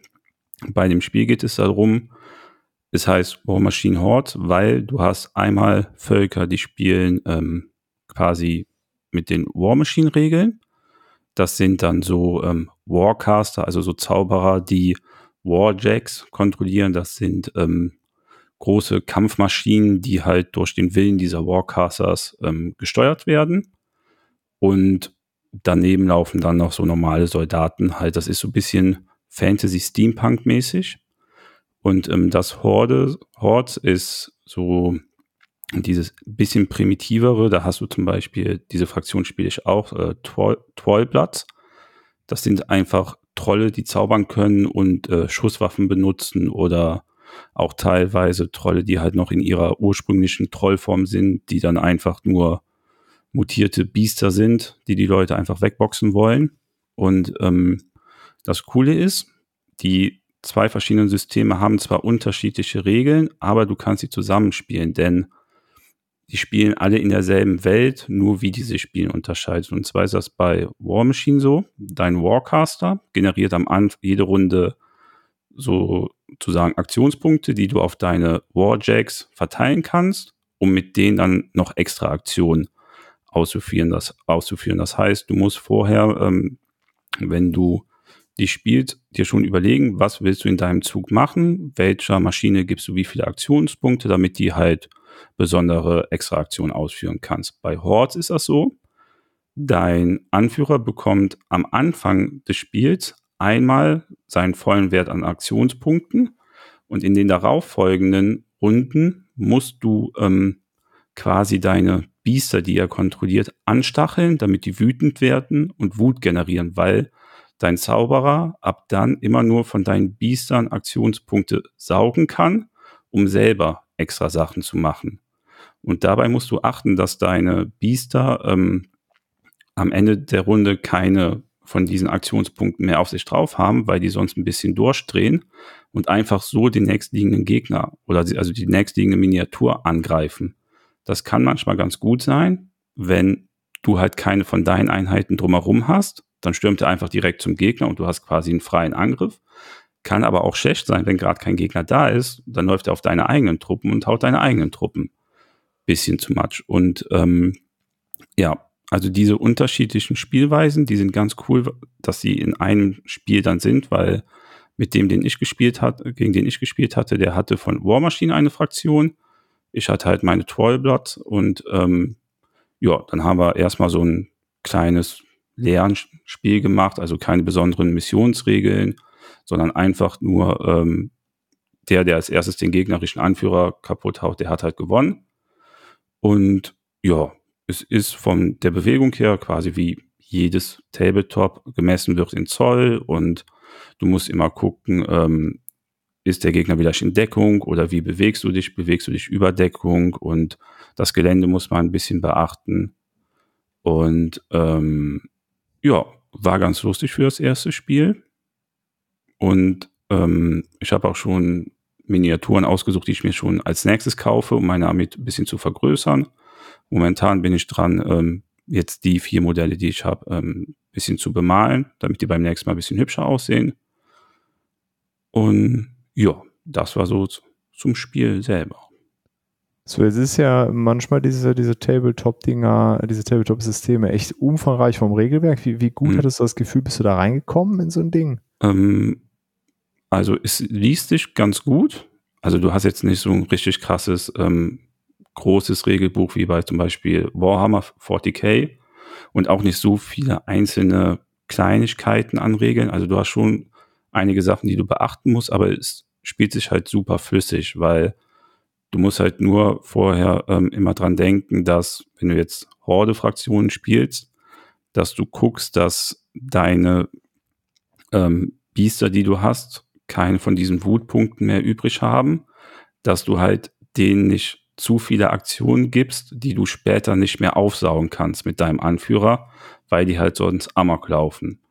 Aber es ist ähm, ganz schön bei dem Spiel. Du hast zu jeder Einheit so eine Karte, wo alle Werte draufstehen. Du brauchst halt nicht irgendwelche Listen ausdrucken und dann die ganze Zeit in irgendwelchen Listen rumsuchen. Der hat jetzt die Spezialfähigkeit, der hat jetzt das.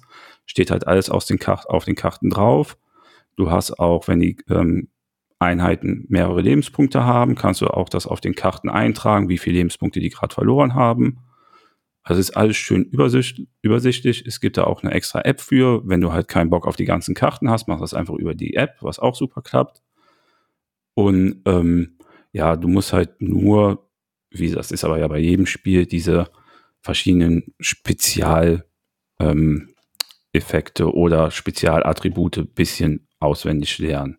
Okay, wenn jetzt also einer sagen, als ist das ein Beispiel- guter Einstieg in die Welt von Tabletop, um das mal Äh, auszuprobieren. Zum Ausprobieren auf jeden Fall. Also es ist auf jeden Fall einfacher als Warhammer 40.000, würde ich jetzt sagen. Ja. Ähm, es spielt sich auch schön flott. Also es ist jetzt nicht so, dass du erstmal da sitzt eine Stunde und wartest, bis dein Gegner alle Einheiten aktiviert hast. Also es geht schon deutlich flotter. Und ähm, ja, von den Würfelproben geht schnell, weil es wird einfach nur gewürfelt, ob du triffst. Dann wird geguckt, machst du Schaden, dann guckst du beim Gegner, wie viel Rüstung hat der. Okay, du hast dieses Ergebnis geworfen, der hat so viel Rüstung, das wird abgezogen, so viel Schaden kommt. Dann würfelst du nur aus, äh, welche Trefferzone das ist, da wird das eingetragen und ja. Cool. Und wie, wie, wie teuer, äh, wie viel muss man da investieren, um da zu starten? Also ich habe jetzt für die Grund, also für die Starterbox habe ich, meine ich, was mit an die 40 Euro bezahlt, ungefähr. Ah, Und ähm, da hast du vier Figuren, also da hast du da einen Anführer und drei ähm, Biester. Und damit haben wir auch direkt gespielt. Also ich hatte meine Starterbox und äh, mein Gegner hatte halt so eine War Machine Starterbox. Du hast drin noch ähm, Würfel, ein Maßband, ein kleines, das Regelbuch. Du hast auch so einen Schnellstart-Guide, wo du quasi zu Hause schon dir die einzelnen Zugfrequenzen nachspielen kannst. Du hast dann noch so Marker drin, die dann quasi auch direkt schon Gegner repräsentieren, wo du dann schon mal vor deinem Spiel ein bisschen üben kannst. Und ja, also Preis-Leistung finde ich da super. Die sind auch Cool. schnell zusammengebaut gewesen. sehr cool. Klingt cool. Ja. ja Und macht vielleicht- auf jeden ja. Fall Spaß, nach langer Zeit jetzt mal wieder so ein einfaches Tabletop zu spielen. Sehr cool. Ja, ist ja cool, dass dann auch bei euch da in der, in der Gegend dann mit dem Taschengelddieb die Möglichkeit ist, das dann da äh, vor Ort zu zocken. Ne? Genau. Und ich habe das Glück, dass ähm, der, mit dem ich gespielt hat, hab einen Kumpel hat, der mehr Plastik kauft, als er dann spielt. Also die nennen das bei dem äh, zum Beispiel, der hat so ein Bernsteinzimmer, was wohl voll ist mit Tabletop-Sachen von allen möglichen Systemen und teilweise auch noch Boxen, die gar nicht ausgepackt wurden. Und ähm, der hat mir schon gesagt, wenn du mal irgendwie Einheiten ausprobieren willst, bevor du dir die kaufst, schreib mich mal an. Ich gucke bei meinem Kumpel, ob der die hat und dann kannst du dir die ausleihen und mal testweise spielen, bevor du da jetzt das ganze Geld versenkst. Was ganz cool Das ist. ist Olli. Nee, leider nicht. Aber das Gute Tabletop ist, habe ich ja nicht so viel. aber das Gute ist, ähm, so bei dem System allgemein, so die Einzelfiguren sind auch gar nicht so teuer. Cool. Also es ist jetzt nicht so krass vom Preis her wie bei Games Workshop System. Klingt gut. Ja. Sehr schön. Cool. Ähm, ja, dann äh, geht's mit dem Dennis weiter. Du hast dich an den Rand der Dunkelheit begeben, oder wie? Richtig. Äh, Edge of Darkness äh, ist äh, ein Spiel, was ich sehr, sehr, sehr mag. Ähm, ist ja irgendwie, kommt es gar nicht so wirklich aus so einer, aus so einer ähm, Nischenecke raus. Äh, ich verstehe nicht so ganz, warum. Ah ja, gut, es ist halt schwer zu bekommen. Ähm, ansonsten ist es, äh, finde ich, ein unglaublich schönes äh, Card Draft, äh, Card ähm, Crafting. Crafting, Crafting, ja, danke, Card Crafting äh, Game. Ähm, ähm, wir haben, ähm, wir sind in einer von vier Gilden und ähm, versuchen, ähm, ja, Ruhm und Ehre in, äh, zu erlangen und äh, gleichzeitig Monster, die uns angreifen können, zu besiegen. Und dazu ähm, haben wir ähm, zehn Locations in der Stadt, wo wir ähm, Kartenteile ähm, uns dazu draften können und craften können. Und die werden in, ähm, die Karten sind in durchsichtigen Sleeves, in sehr stabilen und ähm, hochqualitativen. Und ähm, die Karten sind durchsichtig. Ähm, alle Karten sind durchsichtig. Sie haben immer nur einen ähm, oberen, einen mittleren und einen unteren Teil, der bedruckt ist. Und dann kann man halt Karten zusammenstellen, sodass ich aus einer Karte, die am Anfang vielleicht nur oben eine Bedruckung hat, nach und nach eine komplette Karte bauen kann. Zusätzlich kann ich auch noch Karten, die neutral sind, zu meinem zu meinen Karten dazu holen und äh, quasi meinen Banner geben an der Seite. Ähm, das, warum mache ich das? Ähm, ich mache das, weil am Ende sind das Punkte, die ich bekomme. Also jeder Spot, den ich ausgefüllt habe, das ist ein Punkt. Und deswegen möchte ich vielleicht auch volle Karten so ähm, bekommen und Steven, ähm, dass sie zu mir gehören. Kann keine von den anderen, die jemand anders schon hat, überschreiben.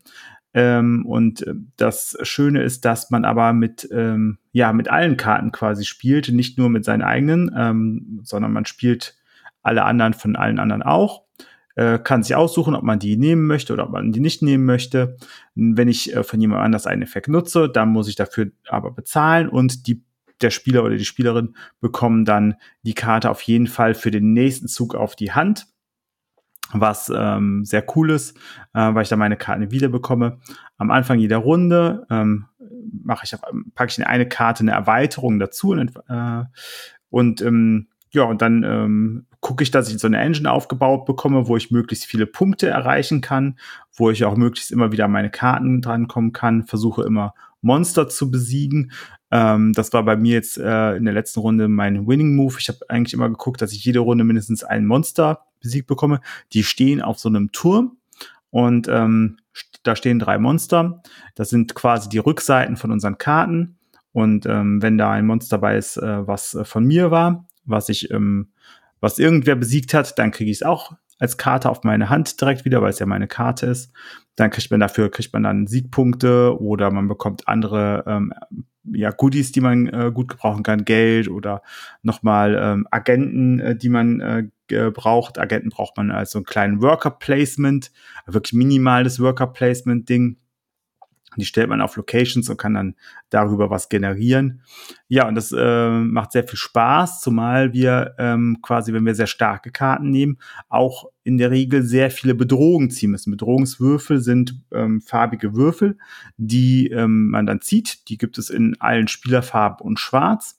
Und äh, ja, dann zieht man zwei oder vier oder sechs oder sieben Würfel und ähm, wirft die dann in so einen schönen Würfelturm rein, wo es drei ähm, wo es drei äh, Felder gibt für die drei Monster, die da drüber stehen. Und ähm, ja, wenn da genug Würfel drin sind, dann greift dieses Monster an. Und zwar greift es alle diejenigen an, ähm, die, also entweder den oder diejenige, die am meisten drin hat, ähm, von seinen Würfeln in diesem Feld. Oder wenn es mehrere sind, greift es auch mehrere an. Oder wenn es die schwarze Farbe ist, die am meisten vorhanden ist, dann werden alle angegriffen und sollte es mir dann nicht gelingen, weil ich nicht gut vorbereitet bin, den Schaden auf null zu ähm, reduzieren, dann gehe ich in meiner in einer Leiste runter, was mir nachher auch sie kost, Punkte kostet. Ähm, das heißt, ich möchte möglichst immer vorbereitet sein, ich möchte möglichst aber auch immer Geld haben, ich möchte aber auch möglichst immer angreifen können. Und das ist so ein typisches Ding von, ja, ich möchte eigentlich alles machen und habe aber nur endliche Ressourcen. Und äh, mir macht es total viel Freude, das ist was sehr eigenes. Es spielt sich acht Runden. Ähm, wir spielen diese acht Runden zu dritt in der Regel zwei Stunden. Das ist so eine normale Zeit für uns. Ähm, ich finde es sehr eingängig. Es ist, äh, wenn man es einmal gespielt hat, die erste Runde, dann ist es eigentlich klar, wie das abläuft und ähm, hat gar nicht viele Nebenregeln äh, oder so. Es ist also nicht so, dass man ständig das Regelheft in die Hand nimmt, wie bei anderen Spielen. Und deswegen macht mir das äh, sehr viel Freude. Kann ich nur empfehlen, wenn ihr die Chance dazu habt, spielt mal Edge of Darkness. Was meinst du mit, ist schwer zu kriegen? Es ist ja auch eine relativ große Box, ne? Also, ja, wie ist das? Aber äh, was heißt schwer zu kriegen? Kriegt man es überhaupt im Retail? Du hast es in der Kickstarter ja dir besorgt. Genau. Also ich, ich habe es bei ähm, es ist von AEG, ich habe es noch nie irgendwo im Retail so gesehen, außer halt die Kickstarter Kickstarter Variante, die dann halt verkauft wurde ähm, im Retail. Ähm, und ähm, hab's dann, das einzige Mal, dass ich so wirklich ähm, so irgendwo offline gesehen habe, war letztes Jahr auf der BerlinCon. Da lag's, äh, stand quasi der erste Print. Ich bin beim zweiten Kickstarter dabei. Der erste Print stand dazu verkauft. Da war ich aber schon im ersten drin, äh, im zweiten drin und habe auch die äh, Erweiterung mitgebackt. Ähm, und äh, sehr lustig, der Brettspiel-Dude ist da auch großer Fan von. Über sein Video bin ich auch überhaupt das da drangekommen, dass ich mir das angeguckt habe und weil ich beim Mystic Vale gefallen, äh, gefallen hat. Aber so sehe ich es eigentlich immer nur ähm, beim im Zweitmarkt. Okay, also daher tatsächlich mal gucken, ob man es irgendwo mal mitgezockt bekommt, weil wirklich schwierig ja. dran zu kommen. Ne? Okay. Ja, genau. Und ähm, also das muss man wirklich sagen, es ist ein großes, groß, wirklich große Box, die ist ungefähr so groß wie die First Haven Box. Das, das muss man schon wollen. Ne? Also da muss man schon sagen, okay, das will ich. Da sind in meiner Version sind ich glaube, 75 Locations dabei. Und jetzt kann man sich ausrechnen, zehn Spiele mit, ähm, wie viele Variationsmöglichkeiten mhm. man hat von Spielen, die man machen kann. Ähm, zu allem gibt's dann halt noch die äh, Advancements, die man als äh, Sleeves dann mit, also in die Sleeves mit reinsetzen kann. Ähm, das ist einfach ein, ein Monster von Spiel, äh, wenn man das in seiner vollen Güte durcharbeiten möchte. Ähm, aber wir spielen uns so nach und nach durch das Szenariobuch durch und ähm, haben da immer sehr viel Freude dran. Das ist ein bisschen variiert immer, aber es ist trotzdem, kommt man immer schön rein. Sehr cool. Ja, ich kann das äh, vielleicht noch ganz kurz äh, einfach unter, äh, noch unterstreichen. Ich finde das Spiel auch sehr cool. Also gerade diese Sachen mit dem Card Crafting. Gut, mittlerweile gibt's ja noch ein paar andere, die das machen, aber das war ja, glaube ich, so das mit Mystic Vale, so die ersten. Das ist einfach schon ein cooles Erlebnis irgendwie und sieht auch schon klasse aus. Dann dieses äh, geteilte Deck ist cool. Und ähm, ja, ansonsten ist es, was man vielleicht noch sagen kann, ein Monster auf dem Tisch. Du brauchst einen echt ja. ultra großen Tisch. Also ja. das nimmt super viel Platz weg und hat auch einen gewissen Auf- und Abbauaufwand eben wegen diesen ganzen Karten und äh, ja. Ja, dazu muss ich ganz kurz was sagen. Und zwar, ähm, das ist halt auch noch so eine Sache, die Inserts dazu, die gibt es bei Etsy oder in amerikanischen Shops gibt es so ähm, quasi so äh, Second, äh, Second äh, Händler, die dann halt ähm, das selber hergestellt haben.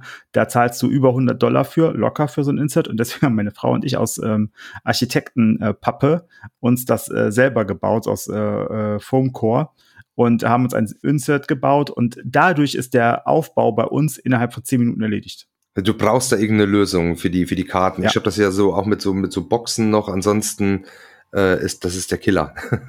das ja, ist leider, äh, obwohl es ja auch schon ein bisschen höherpreisig ist, das ganze Material cool ist, das Insert, was da dabei ist, ist äh, ähm, nicht, nicht brauchbar eigentlich. Ja, das war eins der, der, der, das ist eins der, was mir am leichtesten gefallen ist, äh, rauszunehmen aus dem Spiel, ist das Insert. Das ist, das muss man wirklich sagen, das ist echt nicht gut. Okay, ja, sehr schön. Also vielleicht habt ihr dann, äh, könnt ihr, wenn ihr beim Brettspielclub Niederrhein mal vorbei äh, fahrt, äh, bringt der Odyssey vielleicht mal mit, werden da irgendwie zehn Tische zusammengestellt und dann kann man es da mal anzocken. Genau. Also man braucht mindestens einmal zwei Meter. Also das muss man wirklich sagen, man braucht mindestens ja, einmal zwei genau. Meter Tisch. Das, der eine Meter ist wichtig. Meiner ist 90 ja. äh, tief und äh, da kommst du dann in Probleme. Ja, okay, also es ist wirklich breit. Cool. Gut, äh, dann der Patrick, der hat äh, den nächsten, das nächste Spiel gespielt, was noch gar nicht so richtig im Handel ist. Nee, das ist richtig. Ich bin verrückt nach Spielen, die noch nicht im Handel sind heute. Preview äh, Patrick heute. Ja, ähm, ich war beim Uhrwerk Verlag und eigentlich machen die nur äh, Rollenspiele, aber mit Uwe Rosenberg wollen sie jetzt den Start in die Brettspielszene finden. Wenn nicht mit Uwe Rosenberg, mit wem dann, ne? So nämlich. Und da haben sie ein wunderschönes, Dennis, du darfst jetzt äh, weghören, weil du wirst jetzt abschalten, äh, ein Plättchenlegespiel äh, auf Wenn dem Markt. Wenn nicht mit Rose Rosenberg, mit wem dann ein Plättchenlegespiel? ja, das Spiel heißt Portals und äh, es sind zwei Spielerspiel, ein reines Zweispielerspiel. Wir sind äh, Magier und wollen halt so viele Portale wie möglich aufbauen. Um das zu tun, müssen wir bestimmte Elemente vereinigen. Ähm, auf jedem Plättchen, welches wir legen, gibt es immer zwei Bereiche. Der eine zeigt ein Hauptelement an und drumherum sind so Nebenelemente, sind aber immer andere. Also ich sag mal, in der Mitte ist Feuer und drumherum hast du äh, Wasser oder Blatt, äh, Finsternis und so weiter. Das sind, glaube ich, sechs verschiedene Elemente gewesen. Und immer wenn du äh, die Plättchen so angelegt hast, dass viermal das gleiche Nebenelement an dem Hauptelement angrenzend ist, sei es durch den direkten Kontakt oder durch eine Kette, äh, dann hat man quasi ein Portal erzeugt. Dann hat man so mehrere Portalchips, ich glaube es sind 20 gewesen und ähm, dann hat man aber natürlich nicht einfach jedes Plättchen zur Auswahl. Es gibt noch so ein kleines äh, Rondell, da läuft der Obermagier drumrum und immer dort, wo er stehen bleibt, öffnet er drei Plättchen beziehungsweise öffnet alles, was halt noch verdeckt ist. Und dort muss sich der Spieler halt dann eins aussuchen. Ähm, das Ganze wäre natürlich viel zu langweilig, wenn man das die ganze Zeit macht. Darum hat man noch ein kleines Zauberbuch. Und in diesem Zauberbuch sind die gleichen Elemente nochmal drin. Und das sagt einfach, wenn ich diese Nebenelemente, egal welches Hauptelement angrenzend ist, äh, so verbinde, dass ich entweder sechsmal dieses Element habe oder drei dreimal das Element, aber es ist abgeschlossen. Heißt, ich kann nichts mehr an dieses Plättchen anlegen, um diese Kette noch größer zu machen. Dann kann ich mein Zauberbuch quasi äh, mit äh, Magie füllen und dadurch kriege ich dann auch nochmal Punkte. Und das Spiel endet, sobald der Obermagier kein Plättchen mehr öffnen kann, beziehungsweise kein Plättchen mehr ziehen kann. Äh, oder eben einer es geschafft hat, alle Plättchen, alle Portale äh, loszuwerden. Äh, ich habe es tatsächlich auch zweimal direkt hintereinander gespielt. Ich habe es einmal mit dem vom Uweck Verlag selbst gespielt. Da war ich dann erst so, okay, hier ist jetzt irgendwie gar keine Interaktion ist das jetzt? Und dann habe ich mal so angefangen zu gucken, was will das Spiel eigentlich von mir und wie kann ich meinem Gegenüber ärgern, weil ich kann immer sehen, was passiert. So nach den ersten zwei, drei Zügen sehe ich hundertprozentig eigentlich, was passiert. Es gibt meist nur eine Variable, die ich nicht einschätzen kann, aber sonst kann ich die nächsten Züge alle im Voraus schon planen. Das finde ich sehr, sehr stark, weil dadurch kannst du den Gegner so gut verbauen, beziehungsweise ihm Plättchen überlassen, die er absolut nicht brauchen kann, um seine Ketten voll, äh, voll zu bauen oder ihn eben die länger machen zu lassen, äh, beziehungsweise um, dass er noch Umwege machen muss, um diese Ketten äh, vervollständigen zu können, finde ich äh, super, super strong und habe ich dann natürlich noch äh, weiteren Personen gezeigt, weil ich äh, ziemlich angefixt war davon. Das ist so eins der wenigen Anlegeplättchen, der wenigen Plättchen-Legespiele, bei denen ich tatsächlich so ein bisschen Feuer und Flamme war danach hinein. Sehr cool. Wann kommt das denn? Ähm, die wollen versuchen, dass es im ersten Quartal noch nächstes Jahr rauskommt. Okay, also keine Essen-Neuheit wahrscheinlich, aber nee, auch genau. nicht mehr in allzu weiter Ferne. Genau, genau. Ja, sehr spannend. Gut, dass du die Previews spielst, Patrick. Irgendwer muss es ja tun. ja. Gerne, gleich kommt noch einer. Nein. Äh, sehr gut. Ja, so halb, ne? So halb. ja, ja, genau. Gut, von, äh, von Preview zu einem Spiel, was, äh, ja, wahrscheinlich, habe ich jetzt im Vorfeld überlegt, gibt es kein Spiel, was ich so gern hätte und obwohl ich weiß, dass ich wahrscheinlich nie spielen werde, wie das, was der Olli jetzt vorstellt. ja, ich habe äh, ich hab's getan. Ich habe meinen ersten Lacerda gespielt. Ähm, One of Us, One of Us. Äh, ich bin ja tatsächlich gar nicht so der äh, absolute Experten-Euro. Ähm, Spieler, also ich mag es ja dann eher vielleicht äh, gehobener Kennerbereich oder so. Ähm, deshalb bisher auch noch nicht allzu viele Berührungspunkte äh, mit Lacerda gehabt. Äh, das hier, äh, was ich jetzt gespielt habe, nämlich En Masse, äh, ist aber auch tatsächlich das, was mich am meisten thematisch äh, äh interessiert. Danach käme dann, glaube ich, bei mir Escape Plan. Ähm, ja, und ich war beim äh, Brettspielclub Niederrhein mal lieber, äh, mal, mal wieder und der liebe Carsten, äh, der hat es und hat es dann erklärt, dass er sowieso noch besser äh, in äh, Lacerda erklärt zu bekommen, als sich dann noch selber in die Regeln einarbeiten zu müssen. Ähm, ja, und äh, es hat mir wirklich gut gefallen. Ich, äh, ich könnte es jetzt immer, ich habe jetzt eine Partie gespielt, immer noch keinem erklären. äh, aber ich habe tatsächlich sogar gewonnen mit äh, 120 Punkten. Und das waren äh, zwei Leute äh, dabei, also eben der Carsten und die Lisa, die es schon gespielt haben. Da war schon ein bisschen stolz auf mich. Gewinnen und, haben sich du, lassen. Haben mich gewinnen lassen. Du gewinnst verdächtig häufig Spiele, wo du vorher sagst, da habe ich sowieso keine Chance, das ist über meinem Niveau und dann gewinnst du sie. Ja. Das war in, am Brettspielwochenende auch genau dasselbe. Ähm, was soll ich sagen? Also es, das Ding ist schon sehr komplex. Ich glaube, das ist ja jetzt auch so vom Weight-Rating her sogar noch eins der höchsten äh, äh, Lacerdas. Aber du kommst da schon irgendwie gut rein, weil das wirklich so thematisch äh, cool umgesetzt ist. Also das ist ja hier so, wir bauen irgendwie Krempel auf dem Mars und du hast dann ist ein Worker Placer erstmal in, in in erster Linie, ähm, du kannst dann aber dich entweder auf dem Mars selbst befinden oder eben im Orbit, wo dann deine, deine Raumstation ist. Und da fliegt immer so ein Shuttle hin und her. Und je nachdem, wo du bist, hast du dann unterschiedliche äh, Einsatzmöglichkeiten für deine Worker und jede Menge äh, andere Sachen, die du noch machen kannst. Du kannst dann eben da auf dem Mars Gebäude bauen und dann gibt's irgendwelche Auftragsplättchen, die du erfüllen kannst und musst halt immer gucken, wo bist du jetzt gerade? Also wenn das Shuttle äh, fliegt, willst du da jetzt mit oder bleibst du noch da, wo du jetzt bist und ähm, musst dann aber irgendwann auch mal rüber, weil du dir da, da eben Sachen besorgen musst, die du dann auf der anderen Seite brauchst und ist schon alles sehr ähm, verkettet miteinander. Ähm, aber wie gesagt, thematisch kommt das richtig, äh, richtig cool rüber. Also wenn ich das jetzt zum Beispiel äh, thematisch, ich kenne sonst nur noch ein Mars-Spiel, äh, Terraforming Mars, dann ist das hier schon eine, eine, eine Nummer geiler. Ähm, finde ich. Also ja, trotz äh, Experten Euro-Kracher hat mir das echt, äh, echt richtig gut gefallen. Material, muss man glaube ich nicht sagen, ist halt äh, Eagle Griffin. Ähm, ja, hat aber dadurch natürlich auch seinen Preis. Was kostet äh, neu 150, 160 Euro oder sowas? Ähm, Ja, ja. 160 109. Skellig mit, äh, also in Ja. der Deluxe-Variante, ja.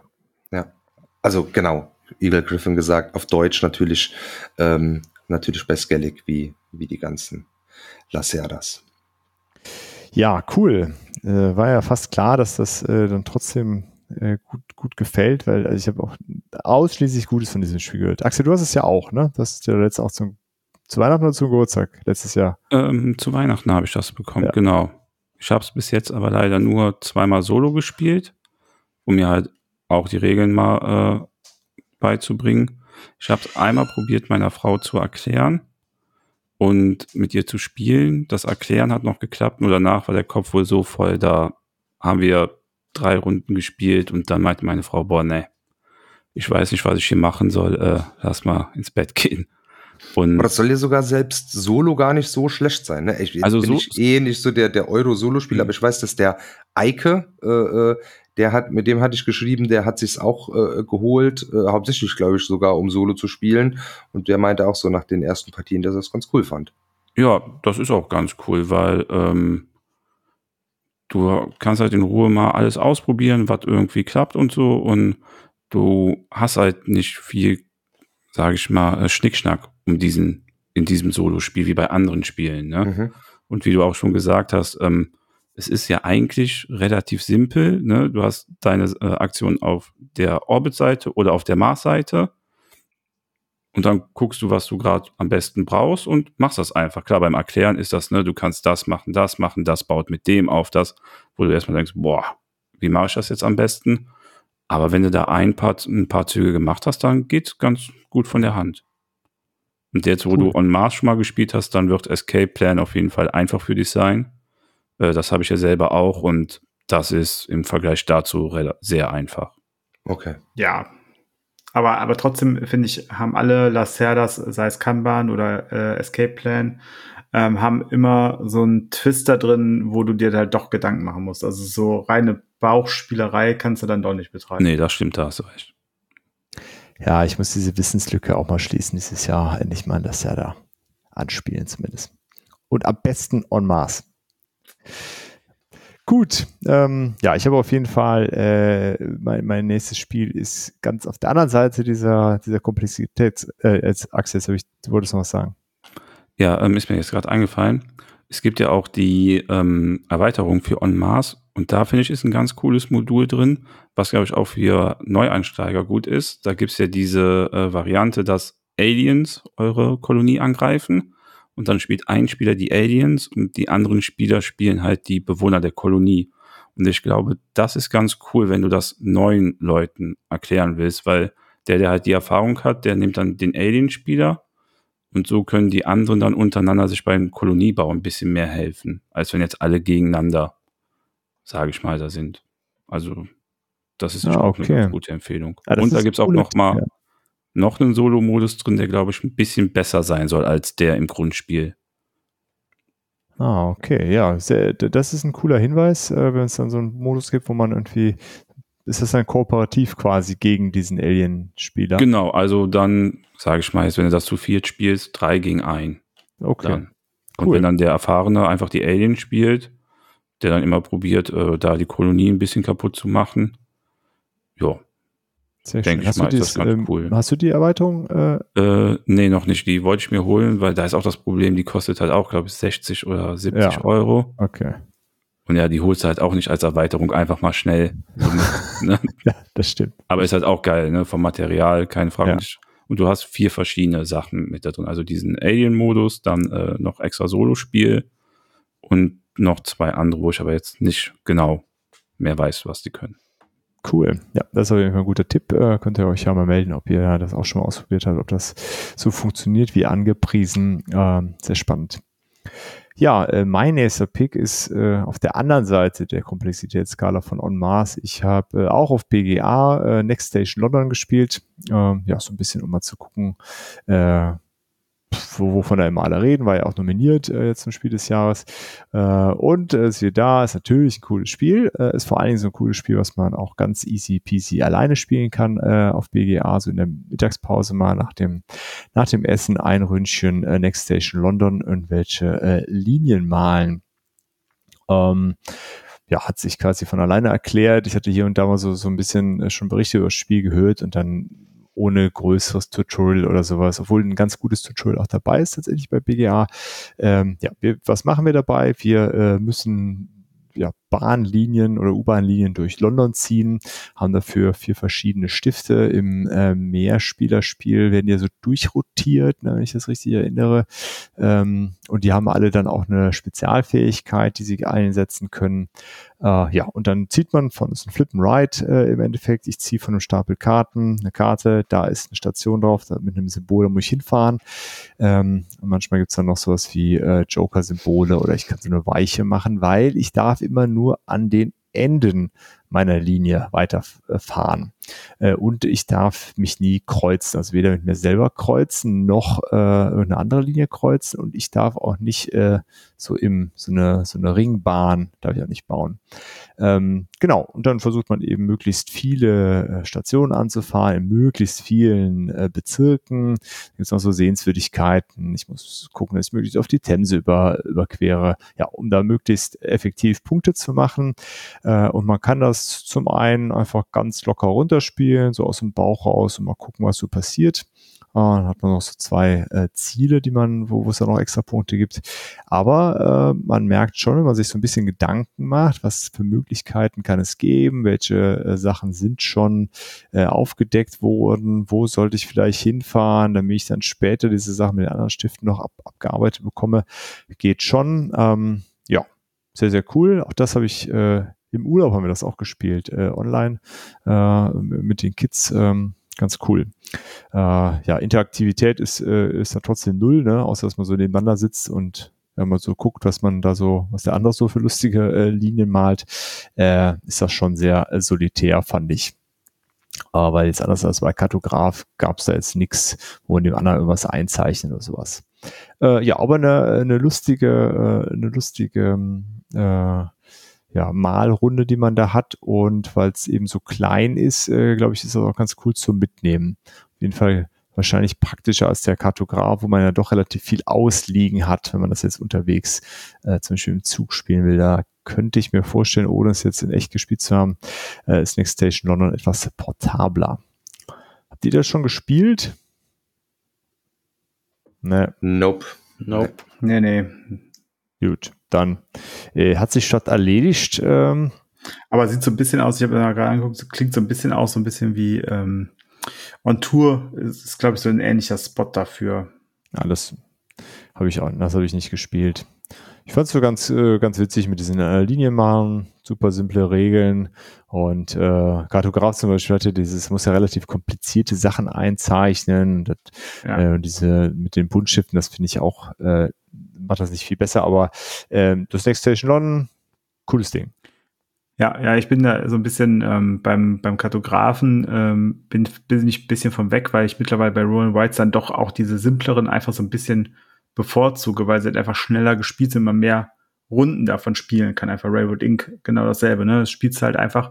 Und wenn du so überhaupt gar keine Lust auf Überlegen hast, dann kannst du es trotzdem spielen und siehst halt, wenn da was für ein Chaos bei rumkommt.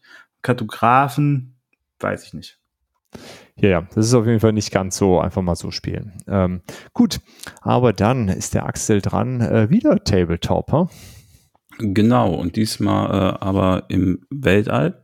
Und zwar habe ich mir von X-Wing, dem Miniaturenspiel, das Szenariopaket Die Schlacht ähm, von Yavin geholt, in der man ähm, als Rebellenspieler den Todesstern zerstören muss, indem man halt, ne, wie im Film, in diesen Tunnel fliegt und durch den Ventilatoren-Schacht den Torpedo jagt. Ähm, das Imperium probiert das natürlich zu verhindern. Und ja, das habe ich mit meiner Frau zusammen gespielt. Dann haben, und wir ähm, haben uns dann jeder eine Flotte gebaut und ich habe die Rebellen gespielt, meine Frau die ähm, das Imperium. Und kurz zum Spiel, bei X-Wing ist das Besondere, ihr habt verschiedene Phasen im Spiel.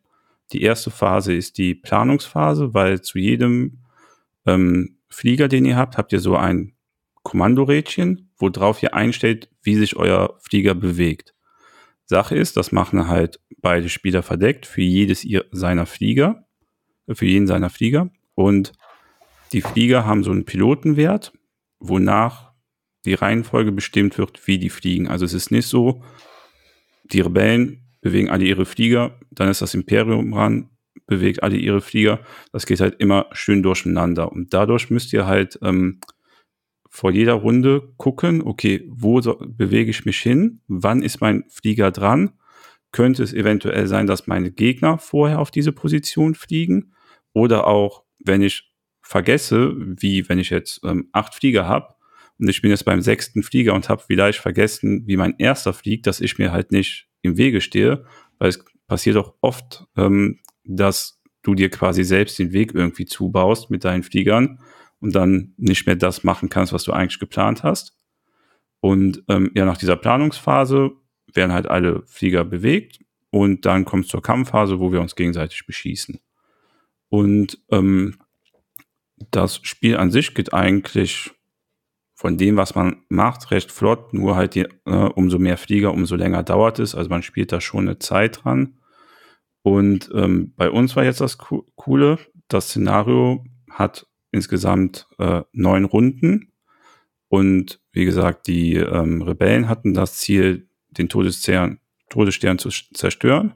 Und das Imperium hatte das Ziel, entweder alle rebellischen Flieger abzuschießen oder einfach bis zur neunten Runde es zu schaffen, dass der Todesstern nicht zerstört ähm, wird.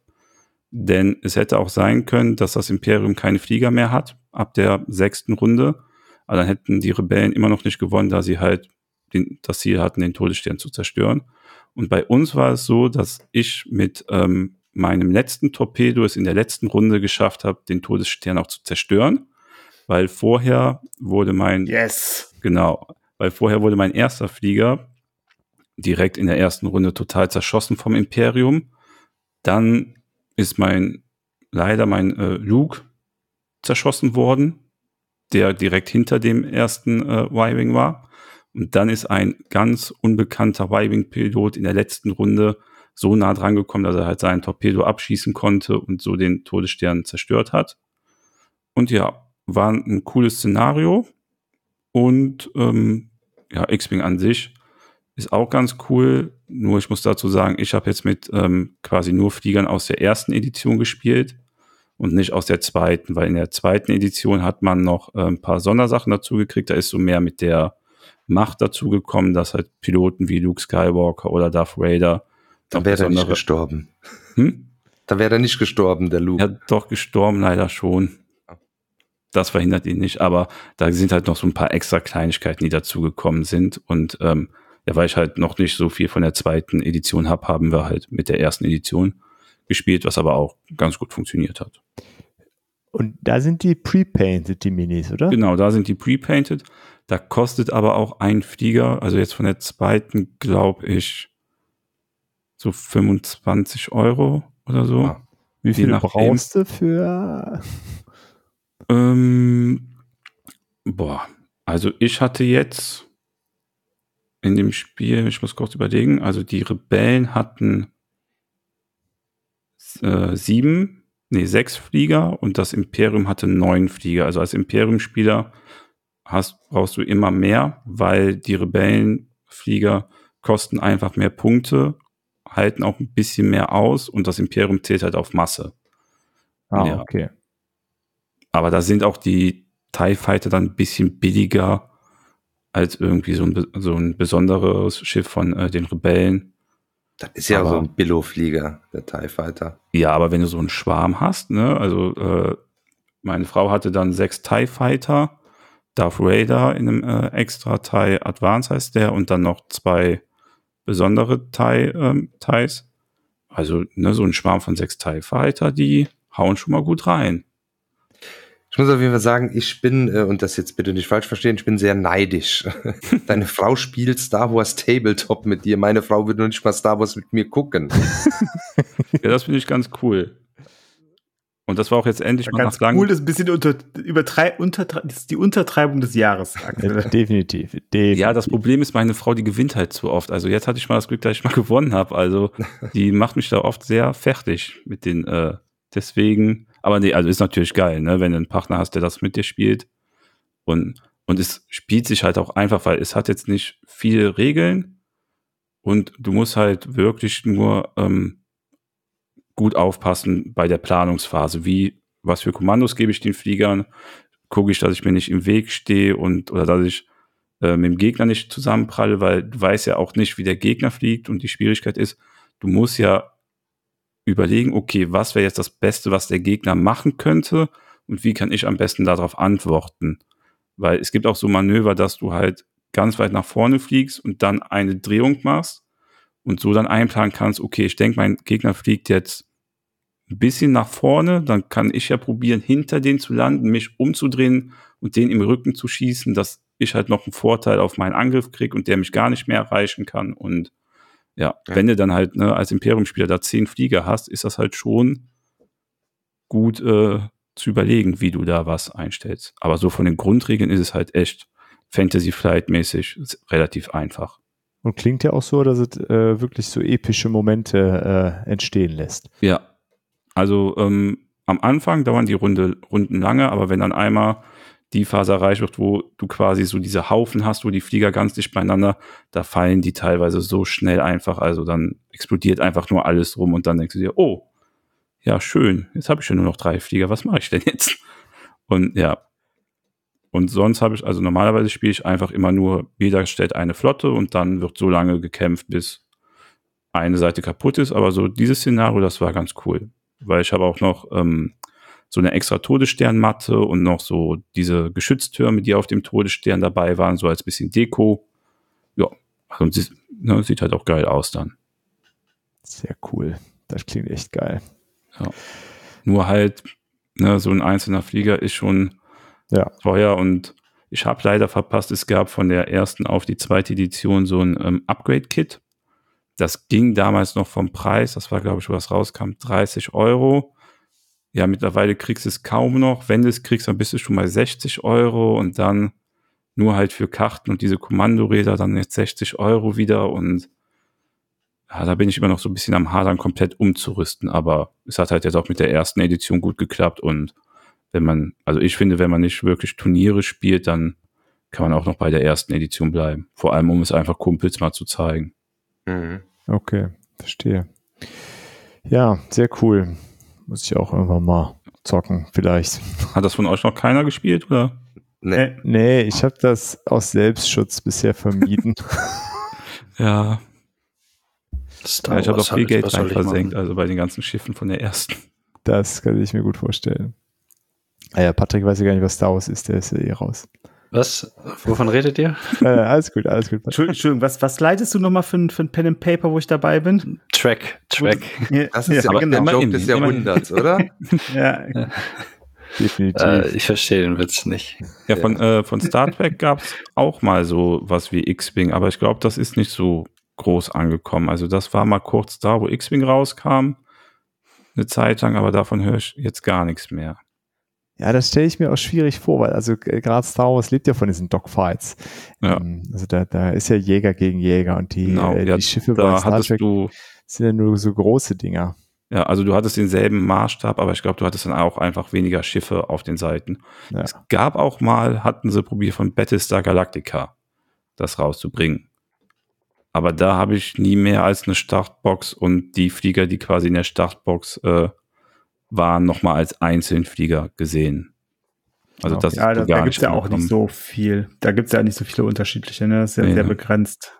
Du hast halt die Zylonenjäger, du hast halt die ähm, Jäger von den, von den, äh, von der Erde ähm, und ähm, dann halt die Kampfsterne und die, Ja, äh, die größeren ähm, Dinger dann. Zylonensterne. Ja, genau. Das, also Im Prinzip hast du äh, fünf oder sechs Arten von Schiffen. Ah, okay. Zwei große jeweils und dann den Rest kleines. Cool, cool. Okay, das war also Star Wars äh, X-Wing, das Miniaturenspiel. Und jetzt Ja. wird's kalt beim Dennis.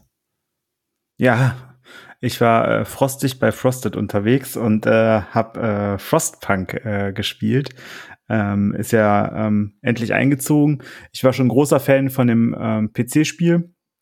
Das hat mir sehr viel Spaß gemacht, weil es einfach unglaublich ähm, ja, bestrafend ist, aber positiv bestrafend in dem Sinne, dass du immer denkst, oh, ich hätte es eigentlich schaffen können und will es unbedingt nochmal machen und will das jetzt äh, schaffen, dieses Spiel zu äh, durchzukriegen und ähm, äh, hatte, glaube ich, selten bei einem Spiel, was ich so oft angefangen habe, so oft wieder angefangen habe, das Gefühl, wenn ich's, wo ich es einmal geschafft habe, so, boah, jetzt hast du es echt mal geschafft.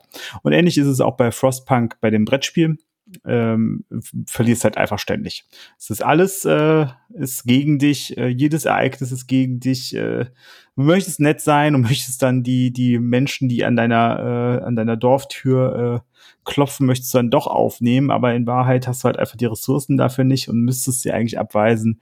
Und ähm, ja, das Spiel lebt halt davon, dass man wirklich, also das meiner Meinung nach am besten zu viert spielt äh, und jeder achtet so auf seinen Spezialbereich, wo man halt sich wirklich absprechen muss.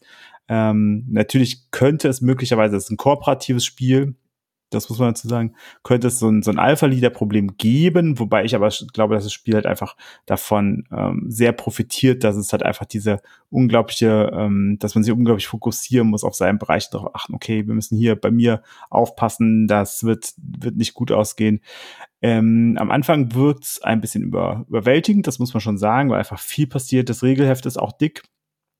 Aber wenn man es mal gespielt hat, ähm, ja, so zwei, drei Runden ähm, oder am besten ja, vielleicht mal ein, zwei Partien, da merkt man, dass es eigentlich schon sehr elegant und schön ist, weil es eigentlich schon sehr, sehr gut durchläuft, aber es sind halt ähm, Gegenteil zu ähm, äh, zu anderen Spielen, wo es halt, äh, wo man halt nicht ständig das Regelheft in der Hand hat, habe ich noch bei Frostbank das Gefühl, ich müsste das Regelheft trotzdem noch immer in der Hand haben, um nachzugucken, wie ist das jetzt gemeint. In Wahrheit ist es dann doch äh, immer sehr schön gemeint und sehr einfach und ähm, in der Regel kann man es sich erschließen. Ähm, ja, und so. Wir, es geht darum, die Erde ist untergegangen. Ähm, wir haben uns mit einem Zug äh, in, äh, das, äh, in das Eis, in so einen Eiskrater gerettet, bauen da einen großen Reaktor auf, der mit Kohle befeuert wird, der uns Hitze spendet. Und dann ähm, gehen wir verschiedene Phasen durch und äh, versuchen diesen ähm, ja, diesen äh, Reaktor am Laufen zu halten, ohne dass er zerstört wird. Wir versuchen ähm, äh, Missionen auszuschicken, die kundschaften sollen, was ist um uns rum. Wir versuchen mit anderen ähm, Überlebenden in Kontakt zu treten. Äh, es gibt verschiedene Szenarien, die man durchspielt. Ähm, dazu kommt es noch, dass man diese Gemeinschaft führt. Ähm, erlaubt man Kinderarbeit oder nicht? Ähm, Nachteil ist, also Vorteil, wenn man äh, Kinderarbeit nicht erlaubt, ist, dass äh, Kinder sehr froh sind und die Hoffnung ist, ist auch höher.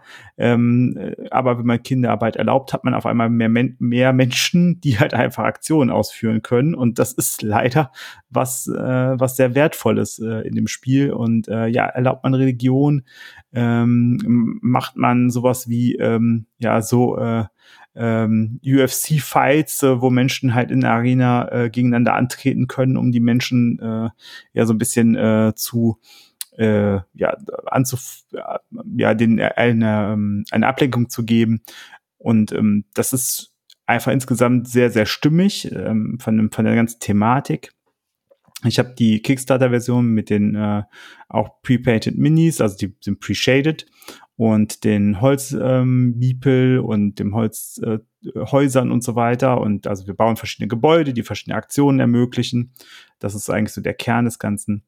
Genau. Und so fließt das alles schön gut ineinander. Ähm, das ist schon durch die Menge an Phasen, die man macht, schon sehr komplex, aber es ist sehr belohnt, ob wir bis jetzt immer verloren haben. Okay, aber das ist schon, wie viele äh, Partien waren es jetzt, hast du gesagt? Fünf, glaube ich, haben wir jetzt. Und jede Also wir haben jetzt vier gehabt. Wir haben jede verloren. Und, äh, nee, vier, vier schon vier. Vier jede verloren. Aber dann ist es auch so ein Fail-Forward-System, wie bei Descent zum Beispiel, was er Olli schon mal erzählt hatte? Du musst es ähm, einfach immer wieder machen, das Szenario. Ja, du spielst ja hier eh keine Kampagne, genau. also du spielst immer nur, du suchst dir ein Szenario aus, das du spielst. Das ist aber genau. keine fortlaufende Kampagne. Ah, okay. Genau, genau. Also du, du gehst halt dann, wenn du das erste Szenario geschafft hast, gehst dann zum zweiten Szenario und versuchst das durchzuarbeiten. Und ähm, du lernst natürlich, weil die Szenarien sind schon ein bisschen vorhersehbar. Also es, irgendwann kommt ein Sturm, der kommt, kann ein bisschen früher, ein bisschen später kommen. Aber ähm, man versucht schon zu lernen und äh, sich ähm, ja einzugrooven, wie man ähm, miteinander arbeitet und macht das, also durch die Wiederholung versucht man immer besser zu werden. Und äh, das habe ich bis jetzt so auch noch nicht in einem Brettspiel erlebt, dass diese ständige Wiederholung desselben dann äh, tatsächlich auch motivierend ist, weil man daran doch die Feinheit ein bisschen besser rausbekommt. Okay, spannend. Ja, du hattest also es ja auch auf der BerlinCon schon, äh, schon mal erzählt und ähm, ja, ich fand so, war so ein bisschen skeptisch, äh, dass das dann wirklich, äh, also ja, ich konnte es gar nicht so richtig nachvollziehen. Äh, wahrscheinlich geht das auch nicht, wenn man es nicht selber gespielt hat, äh, weil es ja auch so ein, so ein großer Klopper ist und echt lange dauert. Wie lange habt ihr dann so daran gesessen? Ich glaube, anderthalb bis zwei Stunden pro Partie. Ähm, Oder warte aber und, schnell, da habe ich ähm, auf jeden Fall schon längere Sessions gehört. Anderthalb Ja. bis zwei? Ja, Das bis sagen- gestorben sind, anderthalb bis zwei. Also, weil ihr immer so schnell sterbt, okay. ja. Weil, ich, weil da hört man ja oft so von vier, fünf Stunden, äh, Nee, nee, nee, nee, nee. Also das ist, das kann ich mir nicht vorstellen. Da dass man jemand so lange überlebt hat. ja, da, nee, das, das, dann, das muss dann, da muss, müssen Leute schon wirklich ja sehr, sehr lange diskutieren und sehr lange irgendwie äh, vorausplanen oder so. Aber eigentlich ähm, so anderthalb bis zwei Stunden. Das ist Ähm, jetzt nicht die Ausnahme, dass ich, also bin ich mir jetzt, was sagt Ich habe das da, auf jeden Fall äh, auch schon deutlich über Mit- den zwei Stunden. Vielleicht mit, mit, vielleicht mit Aufbau. Also was wir gesagt haben, jetzt ist gut, dass der Simon nicht dabei ist. Ähm, sonst, wenn der, wenn der jetzt dabei wäre, wäre, würde der äh, auf dem Tisch tanzen. Wir haben einen Schwabeninsert gebaut mit äh, Setzkästen aus dem, aus dem Baumarkt, ähm, um halt äh, den Aufbau zu erleichtern.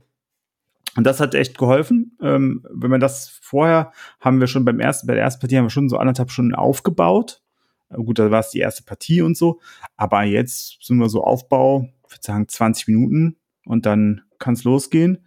Ähm, und äh, ja, es ist eigentlich, ähm, glaube ich, kann man es auch sehr gut durchspielen. Aber es ist halt wie bei ähm, ähm, bei Eclipse auch, wo Leute dann auch sagen, ja, wir haben sechs Stunden gespielt. Das äh, kann ich irgendwie nicht so ganz nachvollziehen, weil sechs Stunden halte ich einfach für zu lang für Eclipse zum Beispiel. Und auch vier Stunden für Frostpunk halte ich für zu lang. Ja, spannend. Interesting. Weil, aber was ich, äh, ich habe es ja immer noch nicht äh, gespielt. Ich hatte es schon zweimal aufgebaut äh, äh, und ähm, ich dachte ja tatsächlich so, äh, das ist das perfekte Solo-Spiel. Da gehen ja mittlerweile die Meinungen aber so ein bisschen auseinander. Ich habe jetzt gerade BGG auf, das sagt immer noch äh, Best One äh, äh, to Two. Ähm, aber es haben ja jetzt auch schon einige gesagt, das ist eigentlich am besten zu viert, weil Ja. die, zumindest, ich weiß nicht, ob das in der englischen Version auch so war oder ob Frosted das gemacht hat. Du hast ja diese Spielerhilfen und das ist ja, Ja. dann auf vier Personen ausgelegt. Das hat mich so ein bisschen genervt. Das ist, weil das zeigt dir auch so ein bisschen den Ablauf, was musst du machen, also auch an administrativen Kram. Und wenn du es Ja. dann alleine spielen willst mit den vier Dingern, das ist super scheiße. Also da gibt's bestimmt aber bei BGG was, wo das in eins kondensiert ist oder sowas, um so diesen, diesen Ablauf da, da, darunter zu rattern dann. Ähm, ja. Also ich, ich fange jetzt auch mit dem Solospiel, habe ich ja jetzt auch so, seit ich den neuen Job habe, so ein bisschen angefangen, in meiner Pause dann ein bisschen kleiner und würde jetzt auch größere Sachen, glaube ich, noch mal äh, mehr spielen wollen, aber ich würde kein Frostpunk Solo spielen wollen, sondern eigentlich am liebsten zu dritt oder zu, also am allerbesten sogar, glaube ich, zu viert. Wir haben es ein paar Mal zu dritt gespielt, auch einmal zu, ne, wir haben es eigentlich immer nur zu dritt gespielt. Ne, Moment, haben wir es einmal zu viert gespielt? Nee, wir haben es nur zu dritt gespielt. Wir haben aber den vierten Spieler wirklich zu dritt dann gemanagt und haben quasi äh, Vorhand gespielt. Ja, ja. Genau, weil das ist schon, das ist, also das ist wirklich ähm, was, wo man zu viert zusammenspielen muss. Das ist einfach so. Man muss echt sich gut abstimmen, man muss gucken, wer macht jetzt was, was hat es für Auswirkungen und man muss auch harte Entscheidungen treffen und sagen, nee, ich äh, erlaube dir nicht, dass du die Menschen aufnimmst. Sorry, können wir uns nicht leisten. Okay. Ja, spannend. Ähm, wie ist das jetzt äh, noch eine Frage mit dem Turm? Das, äh, das ist ja im Grunde nur so ein Gimmick oder, was? Weil ich hatte, du hattest ja mal ein Bild gepostet, dass er da äh, irgendwie wegsteht, damit man einen besseren Überblick hat. Wie, wie ist das jetzt genau? Ja, also genau, also ich glaube, er wird bei uns, wenn wir das öfters gespielt haben, wieder auf, auf, auch in die Mitte wandern. Und ähm, der Turm in der Größe ist ein Gimmick. Das hätte man auch ohne machen können. Da hätte man auch was anderes machen können. Da hätte es auch gereicht, um, also man hat den Turm, damit eventuell Würfel, die man oben reinwirft, die Kohle bedeuten, ähm, unten nicht in die Schublade fallen. Weil die kommen halt in den, in den quasi in so ein Überladungstableau ähm, rein und wenn der ähm, Turm über, über zehn dieser schwarzen Würfel hat, dann äh, kriegt er den Störfall und beim zweiten Störfall ist er kaputt und dann hat man halt verloren. Das heißt, äh, man möchte also möglichst wenig dieser, dieser schwarzen Würfel da rausziehen. Und das hätte man auch machen können, indem man halt sagt, okay, man rechnet halt aus, wie viel sind das. Also gefühlt würde ich sagen, so zehn Prozent der Würfel fallen da nicht durch. Dann packe ich halt eine gewisse Anzahl X an weißen Würfeln in den Sack und schwarze Würfel kommen dann immer dazu und dann ziehe ich halt raus.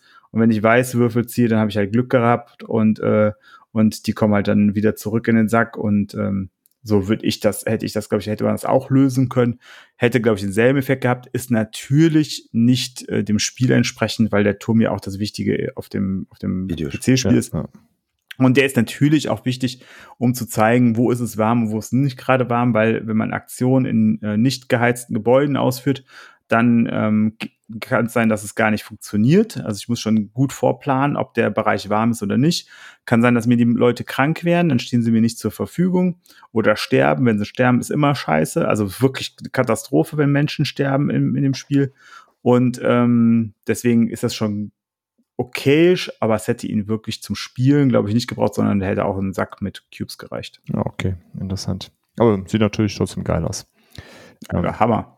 Ich war jetzt mehr so, wenn es jetzt aktiv hat, das Spiel so ein bisschen behindert äh, von der Übersichtlichkeit her, ist natürlich doof, äh, aber gut, wenn man jetzt am Anfang sagt, ich räume ein bisschen weg, um zum, da reinzukommen und dann irgendwann steht er wieder in der Mitte und kann äh, scheinen. Ja. Sehr gut. Das Einzige, was wirklich, wirklich störend ist, ist, dass die Gebäude, die Holzgebäude, die dabei sind, nicht so aussehen wie die Bilder, sondern man sich das erschließen muss. Oh. Und deswegen hat meine Frau es hergegangen und hat, äh, hat alle Gebäude von unten mit einem Edding beschriftet. Sehr gut.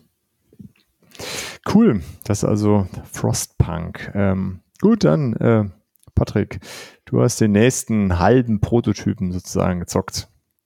Den nächsten halben Prototypen, ja, also eigentlich nicht. Ich habe schon ein fertiges Spiel gezockt, aber ich habe auch den halben Prototypen dazu gezockt. Also wir reden hier von Tales Are Real. Das ist ein äh, Kartenspiel ähm, Animales versus Schatten, so heißt das der erste Teil dieses Ablegers. Äh, und den habe ich gezockt, ähm, hauptsächlich gezockt zumindest. Ähm, ist ein, wir haben genau wie der Titel schon sagt, einmal die Tiere und einmal den Schatten, die gegeneinander antreten. Das ist auch wieder ein Zweispieler-Duellspiel. Könnte für bis zu vier Spieler sein, wenn man zwei Sets hätte, aber das ist absolut nicht notwendig hier.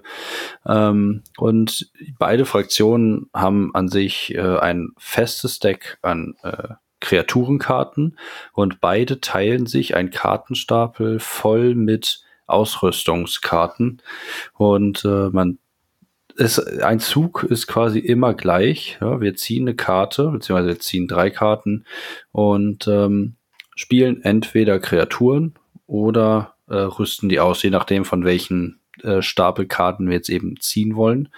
Und dann greifen wir eben an. Ähm, wenn wir angreifen, sind diese Kreaturen quasi für diese Runde blockiert, können nicht mehr angreifen.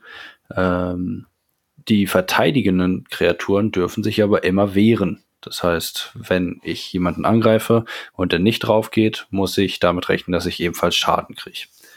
Ähm, und das macht man eigentlich so lange so, bis äh, genügend Monster auf dem Friedhof sind und äh, beziehungsweise bis eine gewisse Anzahl an äh, so zusätzlichen Lebenskarten weg sind, so heißt es. Es gibt dann noch äh, ähm, ähm, sagt mal schnell, es gibt dann noch Ressourcenmanagement so auf den Karten drauf. Jede Karte hat selbst noch so einen Ausrüstungswert und mit dem, den muss ich quasi dann mich entscheiden, möchte ich diese Karte nutzen, um sie zu spielen oder nutze ich den Ressourcenwert, um damit andere Karten spielen zu können. Ja, und ähm, Jetzt ist dazu noch eine Legacy-Variante rausgekommen. Klingt jetzt äh, mehr nach einer anderen Spielart, ist es aber nicht. Hier haben wir einfach nur zwei neue Spielefraktionen äh, dazu bekommen. Da haben wir nämlich jetzt noch die Krieger und die Untoten mit im Boot und äh, das ist aktuell auch wieder auf äh, Gamefound. Die Variante habe ich auch schon gespielt im Tabletop Simulator und ist jetzt tatsächlich auch ein Vierspielerspiel. Ähm, man kann halt jede Fraktion einmal im Spiel haben und alle kämpfen darum, der Beste zu sein. Hier haben wir noch eine kleine Abänderung, denn wir suchen uns im Vorfeld einen Champion aus und der hat äh, eine gewisse Lebenspunkteanzahl und wenn die auf Null sind, hat man ebenfalls verloren. Äh, gleichzeitig hat jede Fraktion, das ist auch bei dem Animales vs. Schattenspiel so, ähm, ein, eine Fähigkeit und jedes, jede Kreatur hat halt auch diese Fähigkeit. Nur sie triggert sich äh, zu einem unterschiedlichen Prozentgrad. Das heißt, ich habe hier einen Würfel bei und am Ende einer Runde beziehungsweise nach einem Angriff, je nachdem, welche Fraktion wir spielen, ähm, würfeln wir und gucken, ob eben diese äh, Fähigkeit sich triggert oder halt auch nicht. Ähm, das ist zum Beispiel bei den Tieren so, dass sie sich wieder aufheilen bis zu einem gewissen Grad. Und die Schatten äh, zum Beispiel habieren den Schaden, wenn sie können, nachdem sie angegriffen worden sind. Ähm, spielt sich sehr intuitiv, spielt sich sehr schnell, sehr cool. Ähm, ist dadurch dafür aber auch sehr, sehr viel Tiefe und Strategie tatsächlich mit drin. Man muss schon sehr hart überlegen, wann greife ich mit wem was an. Es gibt Kreaturen, die können Angriffe erzwingen. Es gibt Kreaturen, die können Angriffe umlenken.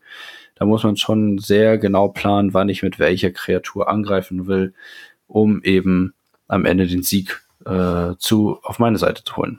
Ist äh, sehr, sehr spannend, aber wirklich super easy zu lernen. Und äh, diese Legacy-Variante, die läuft aktuell ja auf Kickstarter, habe ich gesagt, geht auch noch ein paar Tage, äh, ungefähr noch 20 und ähm, ist für grob 20 Euro, wenn ich das im Kopf habe, äh, schon zu, erhaben, zu haben.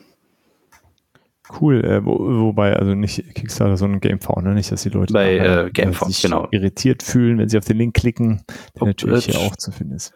Entschuldigung, das äh, war ein anderes äh, Wert. Das sind tatsächlich 50 Euro sogar, die das Core-Game braucht. Das war der Preis für Tales Are Real, das andere Grundspiel, was ich im Kopf hatte. Sehr cool. Wunderbar, ja, also wer äh, in letzter Zeit sind die Duellspiele ja äh, irgendwie gefühlt, nehme ich auf jeden Fall wahr, dass es da äh, die ein oder anderen von gibt. Ähm, wird sicherlich äh, für den einen oder anderen da was dabei sein und Tales Are Real klingt ja soweit ganz, äh, ganz cool. Ich finde es auch ultra hübsch. Das Kartendesign ist natürlich äh, AI generiert. Ähm, ist immer so ein Künstler noch mit dahinter, so, der die so ein paar Sachen dann noch ändert, aber das Grundkonzept ist halt AI generiert. Aber mich persönlich stört's nicht. Äh, ich find's, äh, ich find's cool. Es passt halt nicht zu jedem Spiel, ähm, aber ja, mir gefällt's super. Cool. Genau, wird verlinkt. Könnt ihr mal durchgucken, ob euch das auch anspricht. Ja, und dann kommen wir äh, bei Olli, äh, ja, mafiöse Strukturen, würde ich ja fast sagen. Ja, genau. Ähm, Scarface 1920 ähm, äh, kam mal wieder auf den Tisch. Das ist ja ein Spiel, was so ein bisschen ähm, spaltet, habe ich das Gefühl. Ich habe es das erste Mal gespielt bei uns auf dem, auf dem Brettspielwochenende im, im März und da war ja auch Ray dabei. Ähm, der fand es furchtbar schlecht. Äh, ich habe es mir danach äh, gekauft. Und äh, ich liebe das Spiel. Ich, ähm, das ist irgendwie so genau, wie ich ein Spiel gerne hätte. Das ist vielleicht von den ganzen Mechaniken her und sowas nicht alles super rund und man braucht am Anfang äh, schon ein bisschen, um da reinzukommen. Das ist ja erstmal, worum geht's? Jeder jeder spielt einen, äh, einen Mafia-Clan im, äh, in Chicago der 20er Jahre. Namensgebend äh, Scarface äh, ist eben auch Al Capone äh, da mit dabei und dann gibt's eben noch drei andere Clans. Die sind alle komplett ähm, asymmetrisch, das heißt haben unterschiedliche ähm, Fähigkeiten. Dann habe ich von den Mechaniken her ist, äh, ist ein Deckbau erstmal mit drin, ein Worker Placement und Area Control, was ja schon jede Menge ist. Dann auch von den einzelnen Worker Aktionen äh, ist das Ganze relativ umfangreich. Und man wird erstmal so überflutet von den Möglichkeiten, die man machen kann. Aber eigentlich, wenn man dann dran ist, äh, führt man erstmal eine Aktion äh, aus. Und ähm, das hat bei uns da so ein bisschen, äh, vor allem bei Ray eben für, für Frust auch geführt. Ähm, aber ich finde es cool. Alleine die, die, die Optik ist der Wahnsinn. Das Spiel saugt einen, glaube ich, äh, die, direkt rein. Äh, die, die Artworks sind klasse. Mega tolle Miniaturen, eine, eine super coole äh, Map. Und ähm, ja, einfach, einfach toll. So will ich ein Spiel äh, äh, haben. Also das ist halt eben nicht so dieses typische Euro. Ich habe irgendwie hier so eine Mittelmeerkarte, äh, alles in beige gehalten und äh, äh, handle irgendwelche Ressourcen. Nee, hier werden Waffen geschmuggelt und Schnaps und ähm, ja. Und da hat das Internet. Also ich finde es richtig gut. Und ähm, jetzt lief gerade, der ist jetzt äh, schon beendet, äh, ähm, nochmal der, der bei GameFound ähm, die, die Kampagne für die, für die Erweiterung, da bin ich auch äh, komplett reingegangen. Ähm, Gibt dann auch da auf Deutsch, war GameFound äh, exklusiv jetzt ähm, weil die, glaube ich, so ein bisschen Struggle hatten, ähm, jetzt beim Ausliefern des, des Grundspiels, das äh, in einigen Ländern, so auch in Deutschland, äh, ähm, quasi die, die Retailer schneller waren als sie mit dem, ähm, mit dem Kickstarter. Und äh, deshalb haben sie jetzt gesagt, sie machen das alles alleine und es wird GameFound ähm, exclusive, leider. Ähm, ja, aber Nichtsdestotrotz, äh, also das, das, das äh, Core-Game äh, kriegt ja auch hier im Retail, schaut euch das mal an, ist nicht ganz günstig, weil da ist wirklich auch eine, jede Menge Material ähm, mit drin. Aber ich finde, es, ähm, es lohnt sich. Ähm, ja. Ja, sehr cool. Also ich habe es ja auch dann auf dem Beispielwochenende gesehen und jetzt auf der äh, der Berlin-Con sind wir auch mal wieder dran vorbeigelaufen und sind auch kurz stehen geblieben, weil also die Tischpräsenz ist schon sehr, sehr cool. Ähm, und auch jetzt ohne es mitgespielt zu haben, allein von der Optik her zieht es einen schon in diesen, diesen Mafia, äh, Mafia-Modus irgendwie mit rein. Äh, obwohl ich jetzt selber gar nicht so der, der riesen Mafia-Fan bin, ähm, aber so die, die ein oder anderen Filme, die ich mal geguckt habe, das erinnert da alles schon. Hier finde ich, äh, also hier ist ja dann auch so genau, du hast so eine äh, Art Bedrohungsleiste, Kriminalitätsleiste oder so heißt die, und da ist dann eben das Elliot Ness, ja. Äh, äh, der dann da hochrückt und wenn der das einen bestimmten Wert äh, äh, erreicht, dann wird eben eine Razzia äh, äh, aus, äh, durchgeführt. Das ist schon alles äh, ziemlich cool. Die, die einzelnen Runden sind oben über so ein, so ein Paperboy und dann immer die, die Events sind in so einer Zeitung mit, mit den Schlagzeilen dann äh, von damals. Das ist schon äh, klasse. Wie gesagt, es ist ein bisschen schwer da reinzukommen. Den Invest muss man irgendwie bringen um, und wirkt am Anfang etwas äh, äh, unübersichtlich, äh, aber dann, dann geht das. Also ich habe jetzt auch so Sachen, ähm, das kam bei uns dann auch von wegen, ähm, Ray hatte dann, glaube ich, die, die jüdische Gang äh, äh, gespielt und die spielen sich wirklich anders. Und man muss dann auch genau gucken, welche Gang habe ich jetzt und worauf setze ich meinen Fokus. Muss ich, bin ich jetzt halt okay. zum Beispiel ziemlich stark in Truppen und sowas oder bin ich ziemlich gut jetzt eben im Waffen und im Schnapsschmuggeln oder so. Und dann muss ich auch gucken, dass ich in die Richtung auch mein Spiel spiele. Weil wenn vier Leute einfach dieselbe Strategie spielen, dann gewinnt der, äh, dessen Fraktion eben am besten dazu passt. Aber deshalb kann ich ja dann nicht sagen, das Ding ist unbalanced ähm, ja. sondern ich muss ja eben gucken, dass ich das Spiel so spiele, wie es meine Fraktion eben erfordert. Ja. Äh, Axel, du hast dich auch noch gemeldet. Ne? Genau, ne? ähm, ich hatte eine Frage wegen dem Material. Ist das Material vom Retail-Variante äh, genau wie in der Kickstarter-Variante oder? Nicht ganz, aber es ist trotzdem äh, äh super. Also ähm, es gab ja da noch den Unterschied, du konntest das äh, damals auf Deutsch im Kickstarter-Becken und dann mhm. gab es ja noch eine, eine, eine Spieleoffensive-Kampagne und komischerweise genau. War das so ein bisschen anders. Was zum Beispiel im, im, im Crowdfunding, also im Kickstarter äh, mit dabei war, waren so Game Tray Inserts. Die gab es jetzt bei der Spieleoffensive oh. äh, gar nicht. Auch nicht, wenn du es da gebackt hast oder jetzt diese, die, die Retail-Variante ähm, äh, holst. Aber das ist eigentlich so der, der größte Nachteil, finde ich. Ansonsten ähm, war das dann halt eben so, dass in der Deluxe-Variante äh, die Miniaturen unterschiedlich waren. Da sind so Häuser und Autos und die sahen für jede Fraktion anders aus. Jetzt sehen die für jede gleich aus. Das finde ich jetzt aber nicht so dramatisch. Also in der ähm, Retail-Variante von der Spieleoffensive meinst du? Genau, es sind ja, aber trotzdem alles Miniaturen und so. Ja, es das ist meine Hauptfrage auch, dann. Ja, es gab dann auch im, im, im Crowdfunding so Upgrades für die äh, Chips, aber das musstest du eh on top äh, ähm, dir Diese dazu Pistolen holen. da, ne? Kann das sein? Ja, die, die, die Pistolen und die die- Fässer, das ist schon Standard. Ah, aber du okay. hast ja diese Geldscheine, die gab es dann als, als Plastik-Tokens äh, äh, zum Ach so, ja. Beispiel. Aber Oder, so diese dicke ähm, Pappe, ne? Äh, genau. Ja, das geht ja, ja. auch. Ja, aber das ist, äh, ist okay. Aber das kann, das könntest du dir auch so jetzt noch zusätzlich äh, holen, weil das eh ein extra Pack war. Mhm. Ähm, ja. Aber erstmal so die Miniaturen und das alles, äh, äh, das mehr oder weniger, das äh, gleich, da gab es so ein paar Gimmicks, aber ja. Aber die kostet natürlich auch, die Retail-Version ist ja auch schon über 100 Euro. Ich glaube 120 oder so ungefähr. Weil ich wollte mir die auch holen bei der Spieloffensive und äh, ich hatte da ein bisschen Angst, dass wenn ich da jetzt schon so viel Geld ausgebe, dass er richtig krass viel, sage ich mal, jetzt nicht Deluxe-mäßig ist wie äh, im Kickstarter, dass man da Für richtig das, Geld kriegst du, für das Geld kriegst du auch Wonderlands War Deluxe bei der Spieloffensive. Nee, das ist doch noch teurer. Nee, Das war- 129 in der Spieloffensive. Ach echt? Jo, Also Aber aber ohne ohne, die. Chips. Ohne die Chips. Deluxe. Ich habe nur gesehen Deluxe. Ja, ja, Deluxe, aber dann ohne die Chips. Ja, ohne die Chips, genau. Weil das hätte mich gewundert, wenn die jetzt doch so eine billige Version da, also vom Preis her preiswerte Version hätten. Nee, aber cool, dann muss ich mir das mal angucken. Dann hole ich mir das vielleicht auch. Also das Einzige, was ich tatsächlich vermisse, äh, äh, sind die Game Trays, weil das war dann schon Aber die braucht man auch nicht so, unbedingt, oder? ich mag das halt einfach. Du Ja. hast dann halt so ein Tray pro Fraktion und gibst jedem sein Ding. Hier sind deine Figuren, bau deinen Kram auf und so. Ja, ist schon praktisch dann Ähm, einfach. das Mir reichen halt Tüten. ganz- Einfach alles in schöne Tüten und dann sollen die Leute so selber sortieren. Ich habe schon das Spiel gekauft, sortieren können die selber. Sehr gut. ja, cool. Ah, Scarface 1920 dann.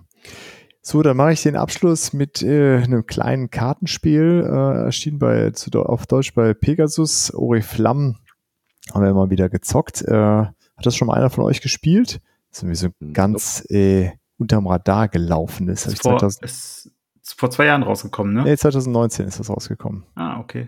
Äh, auf das Spiel habe ich das gekauft, habe ich vom Designer zufällig irgendwie beim Drüberschlendern stand ich da irgendwie äh, und da hat er mir das erklärt äh, und direkt mitgenommen für kleines Geld. Ich glaube, das habe ich 18 Euro bei Pegasus geholt. Äh, äh, auch auf Deutsch? Ist das nicht vor zwei Jahren auf Deutsch gekommen? Nee, das habe ich 2019 bei Pegasus auf Deutsch, Deutsch Ach, geholt. krass.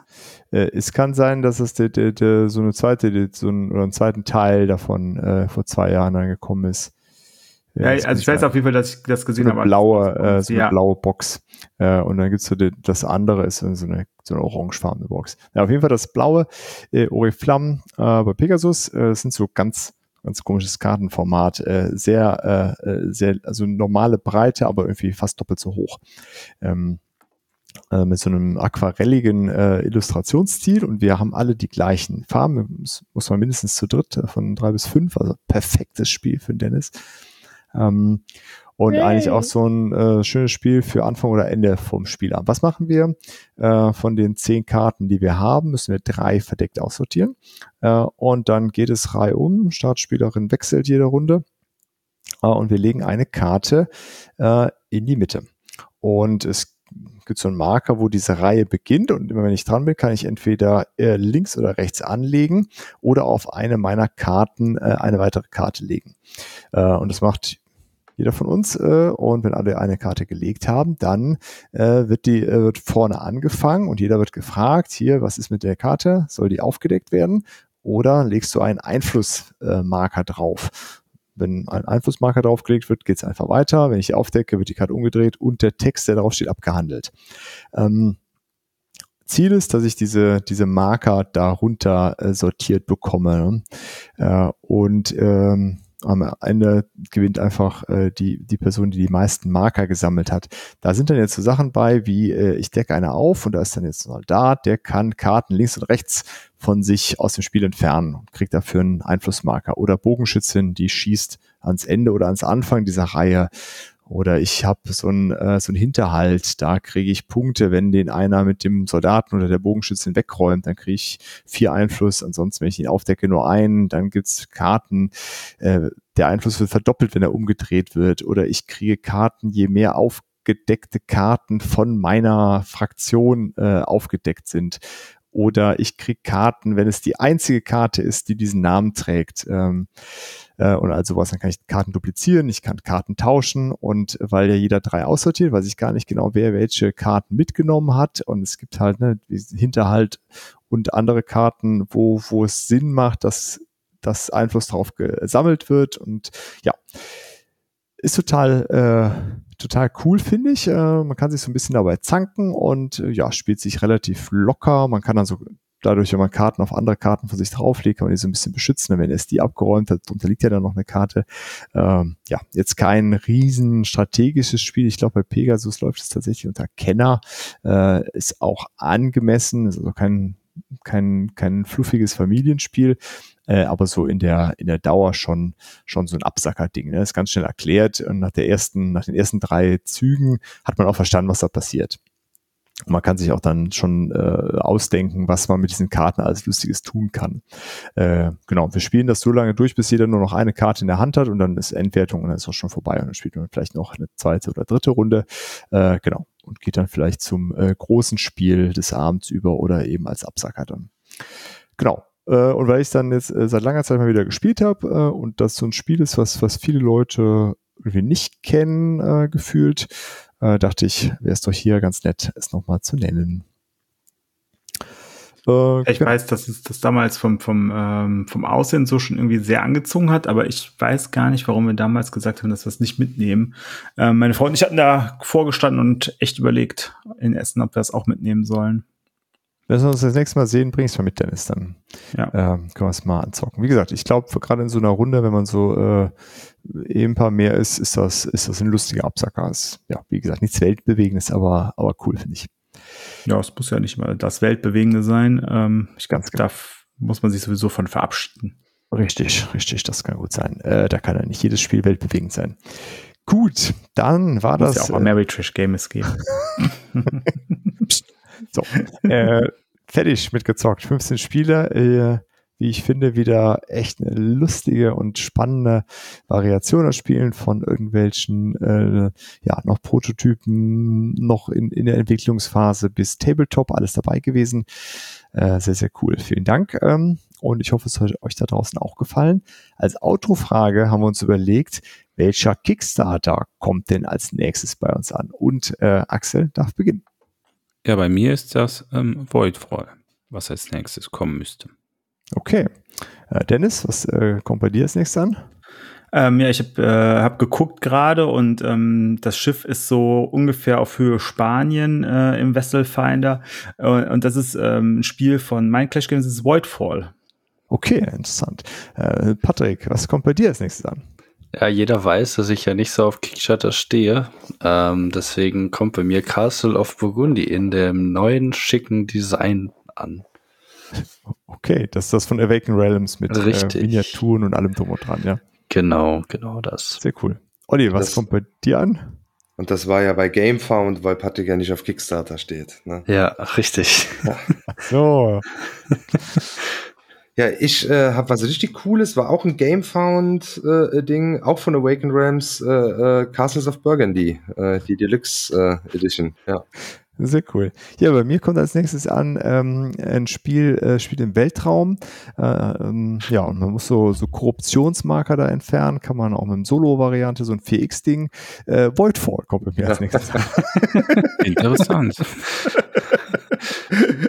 äh, ja, äh, eine äh, sehr illustre Runde jetzt an Spielen. Dreimal Voidfall, zweimal Wogen von Burgund. Gut, äh, ja, könnt ihr ja mal schreiben, was bei euch so als nächstes ankommt, wer auch noch Wogen von Burgund und Voidfall bekommt. Oder beides. Oder beides, genau. Alle, die beides bekommen, weil von uns bekommt keiner beides, ne?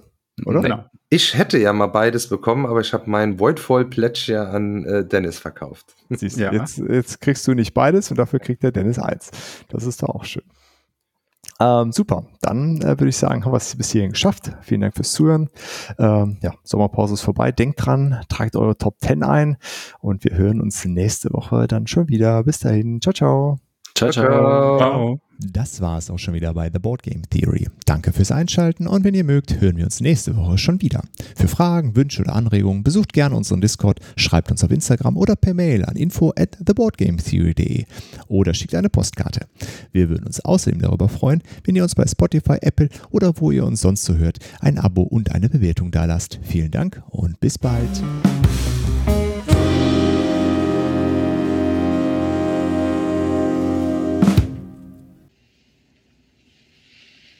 It's all right. I grew up in a tough neighborhood. And we used to say you can get further with a kind word and a gun than you can with just a kind word. and